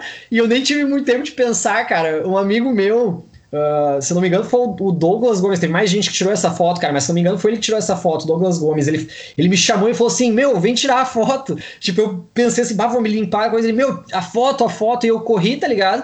E aí, por isso que eu tô com aquela cara de louco, assim, meu, porque eu tô rindo, tá ligado? Eu tô com a testa sangrando e a marca de umas duas tarraxas do Dalai, tá Nossa. tá ligado? E daí, a essa altura, o sangue já tava escorrendo, assim, pela bochecha e por tudo, assim, no rosto, né, meu? Aí, bah, acabou a música e me trouxeram um pano, algo assim, né, cara? Uhum. Até depois eu lavar lá, mas uh, ficou imortalizado, felizmente, esse momento, né, cara? Não me arrependo de ter me machucado um pouco. Sim. De aparecer a marca quando o cara raspa a cabeça, tá ligado? Tá ah, ali, pode crer. Eu ia te perguntar, eu ia te perguntar se ficou marca, pode crer. Ah, ficou, ficou. Só que não é um lugar muito visível, assim, é só se o cara olhar com atenção mesmo. Ah. E, bah, baita show, cara, baita show mesmo. Que saudade, inclusive. E, e a Adriana... Eu não sei se tu lembra, ali na, na embaixada, no lado do palco, tinha tipo uma muretinha alta, Isso. cara. Lembro sim. Eu, eu pulei de lá também no começo de algum show, tá ligado? Eu perguntei assim, bah, será que quebra isso aqui? Se eu cair aqui, dos caras falaram, bah, acho que não. Tá, então tá, né? Bah, começou o show, eu pulei lá de cima, tá ligado? Pulei dando um grito assim. Ah! Dá muito louco, meu. eu lembro de vocês também no Pop Cult, cara. E, meu. Sim, tocamos vários cara, lá. Eu, é exatamente isso, ouvinte. É exata, não há nenhum exagero aqui. Se você aí que está nos ouvindo, né? O áudio ele proporciona essa questão de gatilhos de criatividade. É exatamente essa pessoa. É esse queridão. E dentro com, assim, como é que eu posso dizer? No core dele é essa questão muito forte né? Quem teve o privilégio de te ver, espero que a gente possa voltar um dia te ver cantando com banda. Por favor, não me leve a mal aqui, você faz o que você quiser da sua vida, Júlio. Mas era aquela energia, cara, muito sincera. No início, a minha primeira ideia foi assim, cara, eu não entendo o que esse louco tá cantando. Mas foda-se, Danny, foda-se. Pega a energia, pega. E claro, você estava cantando cultural. Depois eu comecei a ter mais discernimento e comecei a entender melhor. Inclusive, hoje em dia, escuto de boa, até uns behemoth, tá ligado? Uhum. E consigo pegar o vocal e ler e entender. No início ali, cara, o cara tinha dificuldade para entender português, imagina um cara cantando cultural em inglês. Sim, Mas o sim. principal, mano, era a energia energia honesta. Porque você era aquilo ali, mano. Era aquela rock pauleira, assim, aquela coisa assim. Deus, cara. Parece que o cara tava, sei lá, mano, e aí ele ia arrancar a cabeça dele e ia chutar na galera. É uma coisa assim, muito viagem. explosiva, muito explosiva, que te ouvindo falar. Desculpa se eu tô batendo muito nessa tecla, mas te Não, conhecendo mano, agora, a gente tá aí com uma hora e, e 40 minutos de conversa. Nossa, voou, mano. Tudo faz sentido para mim. Faz sentido quando tu começou a narrar a situação ali. Seis anos de idade Teve aquele, aquele despertar, aquela questão tribal que a gente tentou buscar é. né, numa filosofia em relação a antepassados e afim. Aí depois você fala das influências. Aí você fala do show lá de vocês com a Perpetuation, adorei o nome. A questão do metal, a questão das suas influências no vocal. Aí depois você monta a banda junto com o Jumento, que inicialmente era como se fosse tribos rivais, né? Ele isso, lá com a alta cara, maré, bom ponto, ele né? Com ele com a alta eu esqueci maré. de falar isso pra galera, né, meu? Porque, tipo, eu tava falando antes, nós tinha treta, né? Como é que eventualmente a gente fez uma banda junto, né, cara? Exatamente. Eu tô, eu tô pintando tudo isso e desenhando isso na minha cabeça. E aí vocês eram, digamos assim, tribos rivais que se encontram através Fernando Ferrari. Fernando Ferrari uhum. é muito citado aqui. Olha, bah, acho que é né, difícil, né, difícil um episódio que eu não cito o Fernando Ferrari. Sim, todos que eu ouvi até agora tem. E tu, e tu, tá ligado da Casa dos Artistas, agora fazendo um ponto bem longe. Tá ligado da Casa dos Artistas da Bárbara Paz? Eu lembro, claro. Ela cita o Fernando Ferrari porque ela estudou no Fernando Olha isso, mano. Ela cita o Fernando ah. Ferrari dentro da Casa dos Artistas, ela cita. Ela que foi a primeira vencedora daquela que seria o assim, o predecessor do Big Brother no Brasil, né? Porque o Big Brother ele já acontecia aqui na Inglaterra, perdão, na Holanda, aqui na Europa na época. E aí o SBT trouxe o, o conceito do evento, né? Da, do, do, reality show, que seria a Casa dos Artistas, porque primeiro veio a Casa dos Artistas e depois o Big Brother na Band, eh, perdão, na Globo. A Band não tem nenhum desses reality show, acho uhum. que não. A Fazenda na Record. Enfim. Não, enfim, mas tá, tá enfim, claro, ponto. Isso. Ela a Bárbara Paz cita o Fernando Ferrari. E o Fernando Ferrari, então, é, é, o ponto onde você e o jumento se encontram e acontece a Sloved. E a Sloved é exatamente isso. Ela tem esses elementos das duas tribos, né? Porque é Isso. você ali, mano, pancada, gritando, trazendo é. aquela, aquela, agonia, aquele, aquela, né, aquele desespero, se eu posso usar essa expressão. Sim, assim, sim, com junto, certeza. Junto, depois com a menina no vocal, né? Inicialmente com o jumento, mas também a menina no vocal mais melódico. Harmonizando então, isso. É o Clash, exatamente, cara, exatamente. E é uma banda que ficou, está na cena e você trouxe muito bem. Uh, obrigado por ter lembrado da banda Sistemas de Mentiras. Eu quero também conversar, uh, tenho ideias de conversar com eles, porque Cara, estou na caminhada há muito tempo. Muito então, tempo, é muito mesmo com a pausa, né, cara? Banda Sistema de Mentiras, de novo, quem tiver interesse, vai aí no YouTube, eu sei que tem material dele. Banda Sistemas de Mentiras, um salve pro Max, o pessoal da Set Team Muay Thai, na cidade de Campo Bom. Júlio, e depois da Ensloved, Júlio, me conta um pouco sobre o depois da Ensloved então, e o teu cara, hoje, Júlio, assim, com isso. música, como é que tá, como é que você se encontra? Me conte coisas. Claro, vamos, e, vamos fazer o ponto final aí, né? Daqui a pouco nós estamos estourando um, um tempo até. Espero ah. que os ouvintes tenham ouvido rápido, né, cara? Porque os palestras aqui é palestra, né, mano? a gente já avisou, a gente deixa avisado, mas né, continuando. Cara, eventualmente a, a Sloved, por assim dizer, acabou, tá ligado? Porque como eu e o Jumento éramos membros fundadores, tá ligado? Houve divergências, assim. Ah, nem convém dar os detalhes agora, tá ligado? Estamos com pouco tempo. Ah, deu, deu treta e briga com algumas pessoas, cara. Mas, tipo, a banda foi, tá, meu, como eu fundei isso aqui, eu e o Jumento, né? Tava junto quando foi, ó, cara, como nós fundamos isso aqui, meu, se eu sair fora, façam outra coisa, só isso, tá ligado? Bah, só me respeita, então pelo menos é esse ponto, tá ligado? Não é mais o que a gente criou no início, tá ligado? Vocês podem fazer outra coisa, usem outro nome, deles fizeram isso, tá ligado? E depois nós ficamos de boa, meu. Eu, Jumentos, Guri, a gente sempre se fala ainda, tá ligado? Ah, o Jumento, meu tatuador, né, cara? e eu daí fiquei sem banda por um pouco de tempo, assim, tá mas foi alguns meses, porque eu já conhecia os guris da sistema, tá ligado? Uhum. E aí rolou o convite, mano. Bah, eu, bah, eu já, né, já conheci os sons, já tinha as gravações deles, já tinha ido com eles a Porto Alegre ver eles gravar CD lá com o Seba. Uhum. Cara, eu aceitei na hora, mano. Bah, pra mim, tipo, foi o. Assim, bah, não vou nem pensar duas vezes, tá ligado? É, é isso que eu vou fazer, meu. Vou seguir. Vou dar um jeito de adaptar a minha voz e, bah, vou seguir com os guri porque vai ser massa, tá ligado?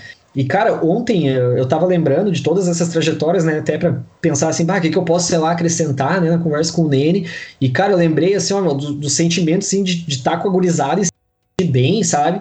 Uhum. E até um sentimento além da música, assim, do tipo, bah, nós estamos passando uma mensagem, cara. Exato. A Sistema de Mentiras foi a banda que eu mais curti nesse aspecto, tá ligado? Porque os guris têm um ideal, uhum. né? Eles ainda hoje levam isso de várias formas, não na música, né? Tomara que eles voltem mesmo, uhum. mas eles levam isso no esporte, tá uhum. ligado? Na, na uhum. conscientização das pessoas em vários tipos de eventos, né, cara? Uh, vale lembrar, por exemplo, eu lembro que o Max organizou uma vez lá no SESI, ele organizou a parte com as bandas e também com palestrantes e tal. E era um evento, se não me falha a memória, chamado Ecocinos. Cara, foi dado várias palestras muito interessantes sobre o meio ambiente, tipo, conteúdo de biologia, assim, sabe? E uhum. depois teve show pra gurizada curtir, meu.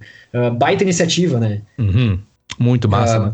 O Max, isso, cara. Max cara, é, eu fiquei é com eles um bom tempo no sistema, uhum. meu. Fizemos vários shows por aí, várias indiadas, que nem a gurizada fala, né, meu? Se largamos pra vários lugares aí, Gravataí, Santa Cruz. Uhum. Eles se arriavam até Satã Crust na época, né? Tinha umas bandas de Crust lá também.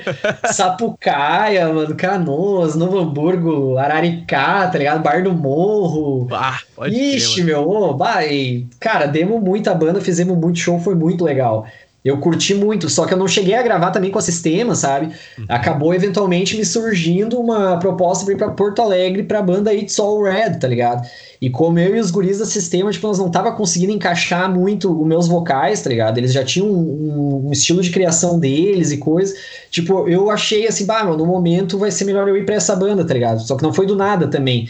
Uh, o vocalista deles largou fora, eu já conheci os caras, porque eu fazia resenhas de álbuns num blog, e eu já tinha resenhado o álbum deles, daí um guitarrista achou essa resenha, tipo, me agradeceu e começou a trocar ideia comigo. Então, quando o vocalista deles saiu e eles tinham um show marcado, um show em Pelotas, inclusive, um show tri grande, ele falou: Cara, tu conhece os sons, né? Eu sei que tu conhece os sons porque tu resenhou o álbum. Olha. Uh, teria como tu fazer para nós um vocal no show, cara, vamos tirar ah, tal e tal música, ou sugere quais músicas tu acha que tu consegue tirar em duas semanas aqui para nós, né? E a semana que vem tu já vem ensaiar e tal. Deu, tá, beleza. Daí eu tava na sistema e fiz esses ensaios, né? Inclusive, comuniquei os guri, né? Falei, bah, vou, vou tocar com, com os piá lá de Porto Alegre, vou lá ensaiar com eles, vou tocar num show com eles e tal, né? Só que, cara, acabou indo além disso, tá ligado? Eventualmente eu saí daí do sistema para focar nessa banda que eles iam começar a gravar o CD, né? Uhum. compor também. E daí eu ia poder participar diretamente, uh, incorporando ali minhas habilidades que estavam, uhum. talvez, no ápice, né, cara? Porque eu tive essa base de voltar para os palcos com a Sloven, e daí eu tive um, uma penca de show no sistema de mentiras que extremizaram ainda mais o meu vocal, tá me deram mais, uhum. me deixaram mais casca grossa, né, mano, literalmente mais hardcore, que era um hardcorezão com metal, uhum. e então eu fiquei mais encorpado mais cascudo mesmo, e daí, bah, fui pra essa banda e, e já comecei a compor com os guri e gravar, e cara, foi muito rápido nesse ano, mano. É, ano de 2009, se não me engano. Tipo, a Sloven começou em 2007, a gente tocou 2007, 2008, ali pelo fim de 2008, se não me engano, acho que eu saí fora, acabou.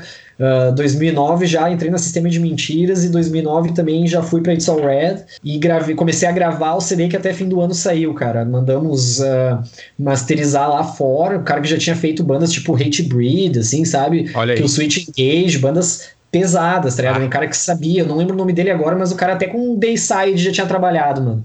Oi? Até com Mariah Carey, mano. O cara era tipo, what, tá ligado? O cara trabalhou com todo mundo do pop ao metal extremão, assim. Imagina. E o, o, o, nosso guitarrista, It's All Red, eles ainda tocam, a banda ainda existe. O Rafael Siqueira, ele gravou o nosso CD.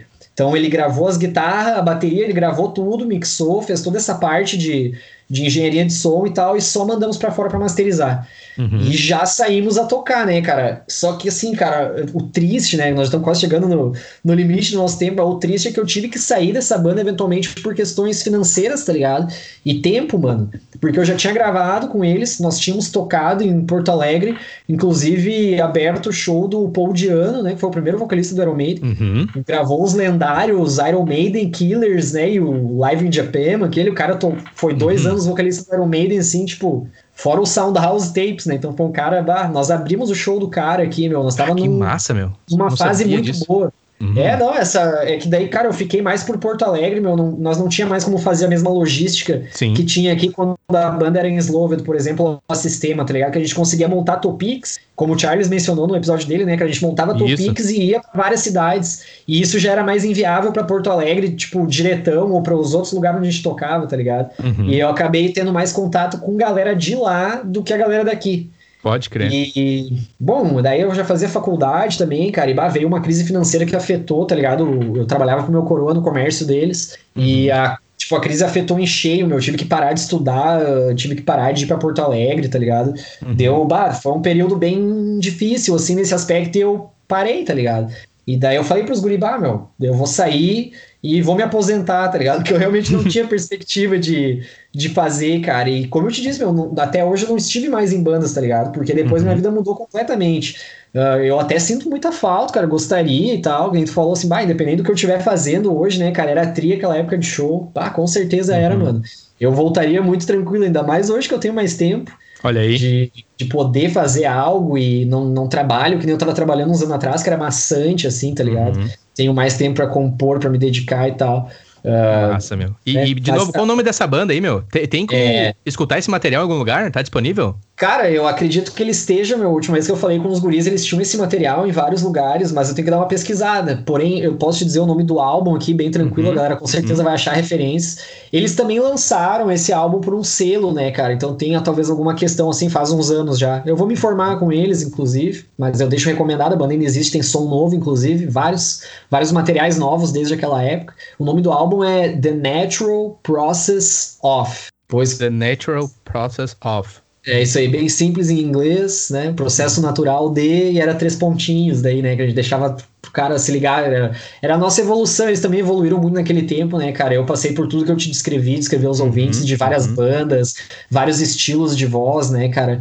Uh, todo mundo todo mundo chegou a um ponto de amadurecimento e evolução assim ali naquele álbum e cara eu gosto daquele álbum foi o único álbum que eu gravei de fato um álbum inteiro né de estúdio é uhum. é uma banda de metalcore na época a gente tinha bastante breakdown bastante gritaria uh, bah, a galera que curte um som sei lá, deathcore também, sempre curtia, né, cara? Eu só deixo recomendado para quem curte esse tipo de som, né, meu? Metalcore pra cima, assim, mais Sim. pesado, mais gritado, né?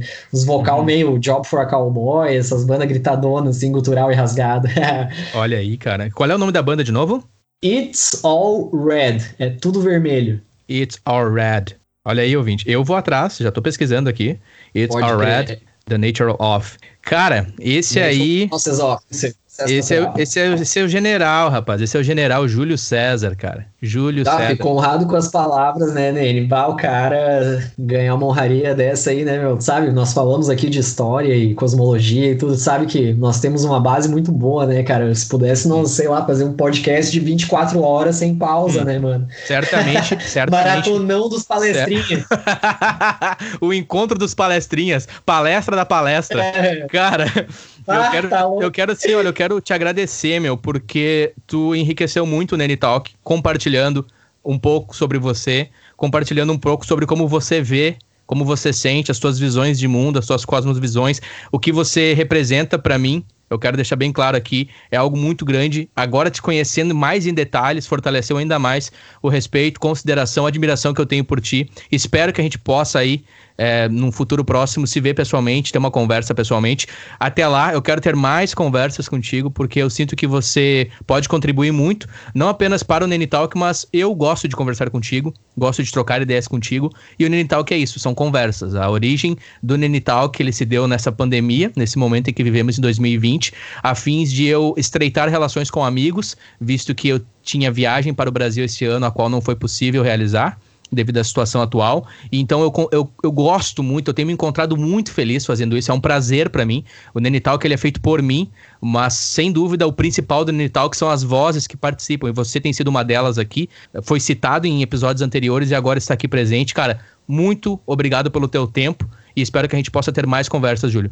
Pá, meu, muito obrigado por tudo mesmo, cara, de coração. Eu nem sei por onde começar a agradecer de tudo isso aí que tu disse. É uma sensação muito boa mesmo. Tô, ah, tô me sentindo até energizado aqui, sabe? Quando o cara se sente bem, assim, uma sensação de gratidão e satisfação, cara. Bah, por fim, também quero te parabenizar muito por essa iniciativa, mano. Acho que, olha só, no fim ainda risca até ser melhor, né? Tu criou com um propósito, mas esse propósito não se perdeu, ele só foi adiado, né, cara? Agora, quando tu voltar, tu vai ter bah, mais gente ainda para rever, mais abraços para dar, né, mano? Mais conversa para trocar, tipo, vai ser muito bom, meu. Sim. Então, cara, né, muito obrigado. Parabéns pela iniciativa, mano. Uh, eu, eu já ouvi alguns, né, cara? Eu conheci há pouco tempo, então eu tenho uma maratona aí pela frente, mas quero ouvir Sim. muito. O Max, inclusive, recomendou o da Cíntia, né? Uh, esposa do, do Banha, se não me engano, né? O grande Banha, não, não tínhamos Isso. mencionado ele hoje ainda, mas não podia faltar, né, cara? Exato. Um abraço aí pro banho todo mundo. E, bah, mais uma vez, meu, parabéns mesmo pra ti pela iniciativa. Segue firme nisso aí. Tenho certeza que tem muita gente para agregar bastante. E é tudo um ciclo vicioso, né, meu? Quem tu falou, bah, o Nene Talk é, é sobre nós que falamos, mas, cara, é, se não fosse tu, nós não falaríamos, né? Nós temos tu para poder falar. E, é. né, todo mundo se ajuda, né, cara? Exatamente. Tipo, não estaria falando.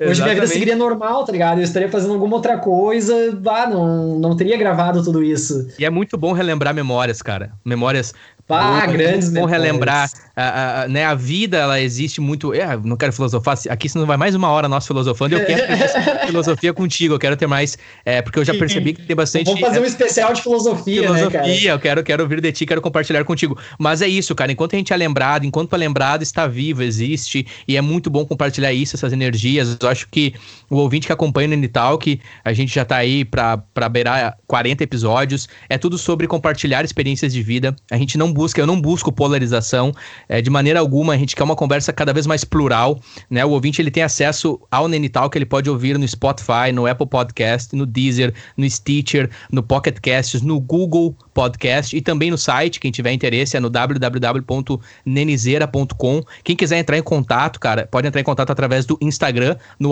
Nenital, que é só chegar lá, dar dicas. Eu sempre considero a dica do ouvinte, eu sempre considero, tanto na questão da edição, né, da experiência de áudio, que é muito importante, quanto na questão de conteúdo. E eu tenho sido muito feliz, ô Júlio, muitas pessoas têm dado feedback muito positivo, né, o que não engrandece a mim, mas engrandece a ideia. Então, de novo, somos todos nós. Eu, eu tenho essa visão mais comum, assim, das coisas, e eu sou muito feliz e muito grato por isso. Só no Spotify, cara, a gente já alcançou mais de 10 países diferentes, e eu vou te dizer assim, ah, tem países ali que eu não, eu não sei como, cara. Tipo, tem um que é a Hungria, como, velho. Né? Não sei se foi um bug. Que legal. Não sei se foi um bug do Spotify. Não, não é, cara. Não mas é. se tem um ouvinte na é Hungria aí, por favor. Assim.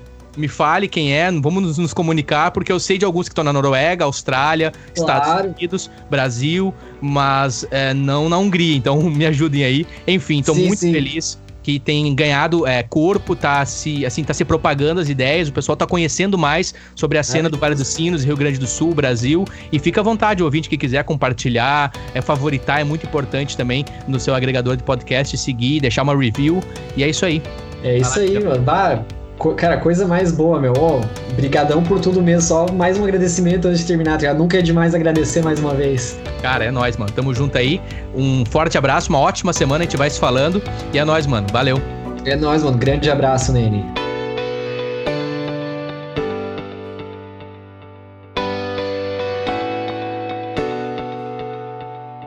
Obrigado por escutar este episódio. Nene. Bye.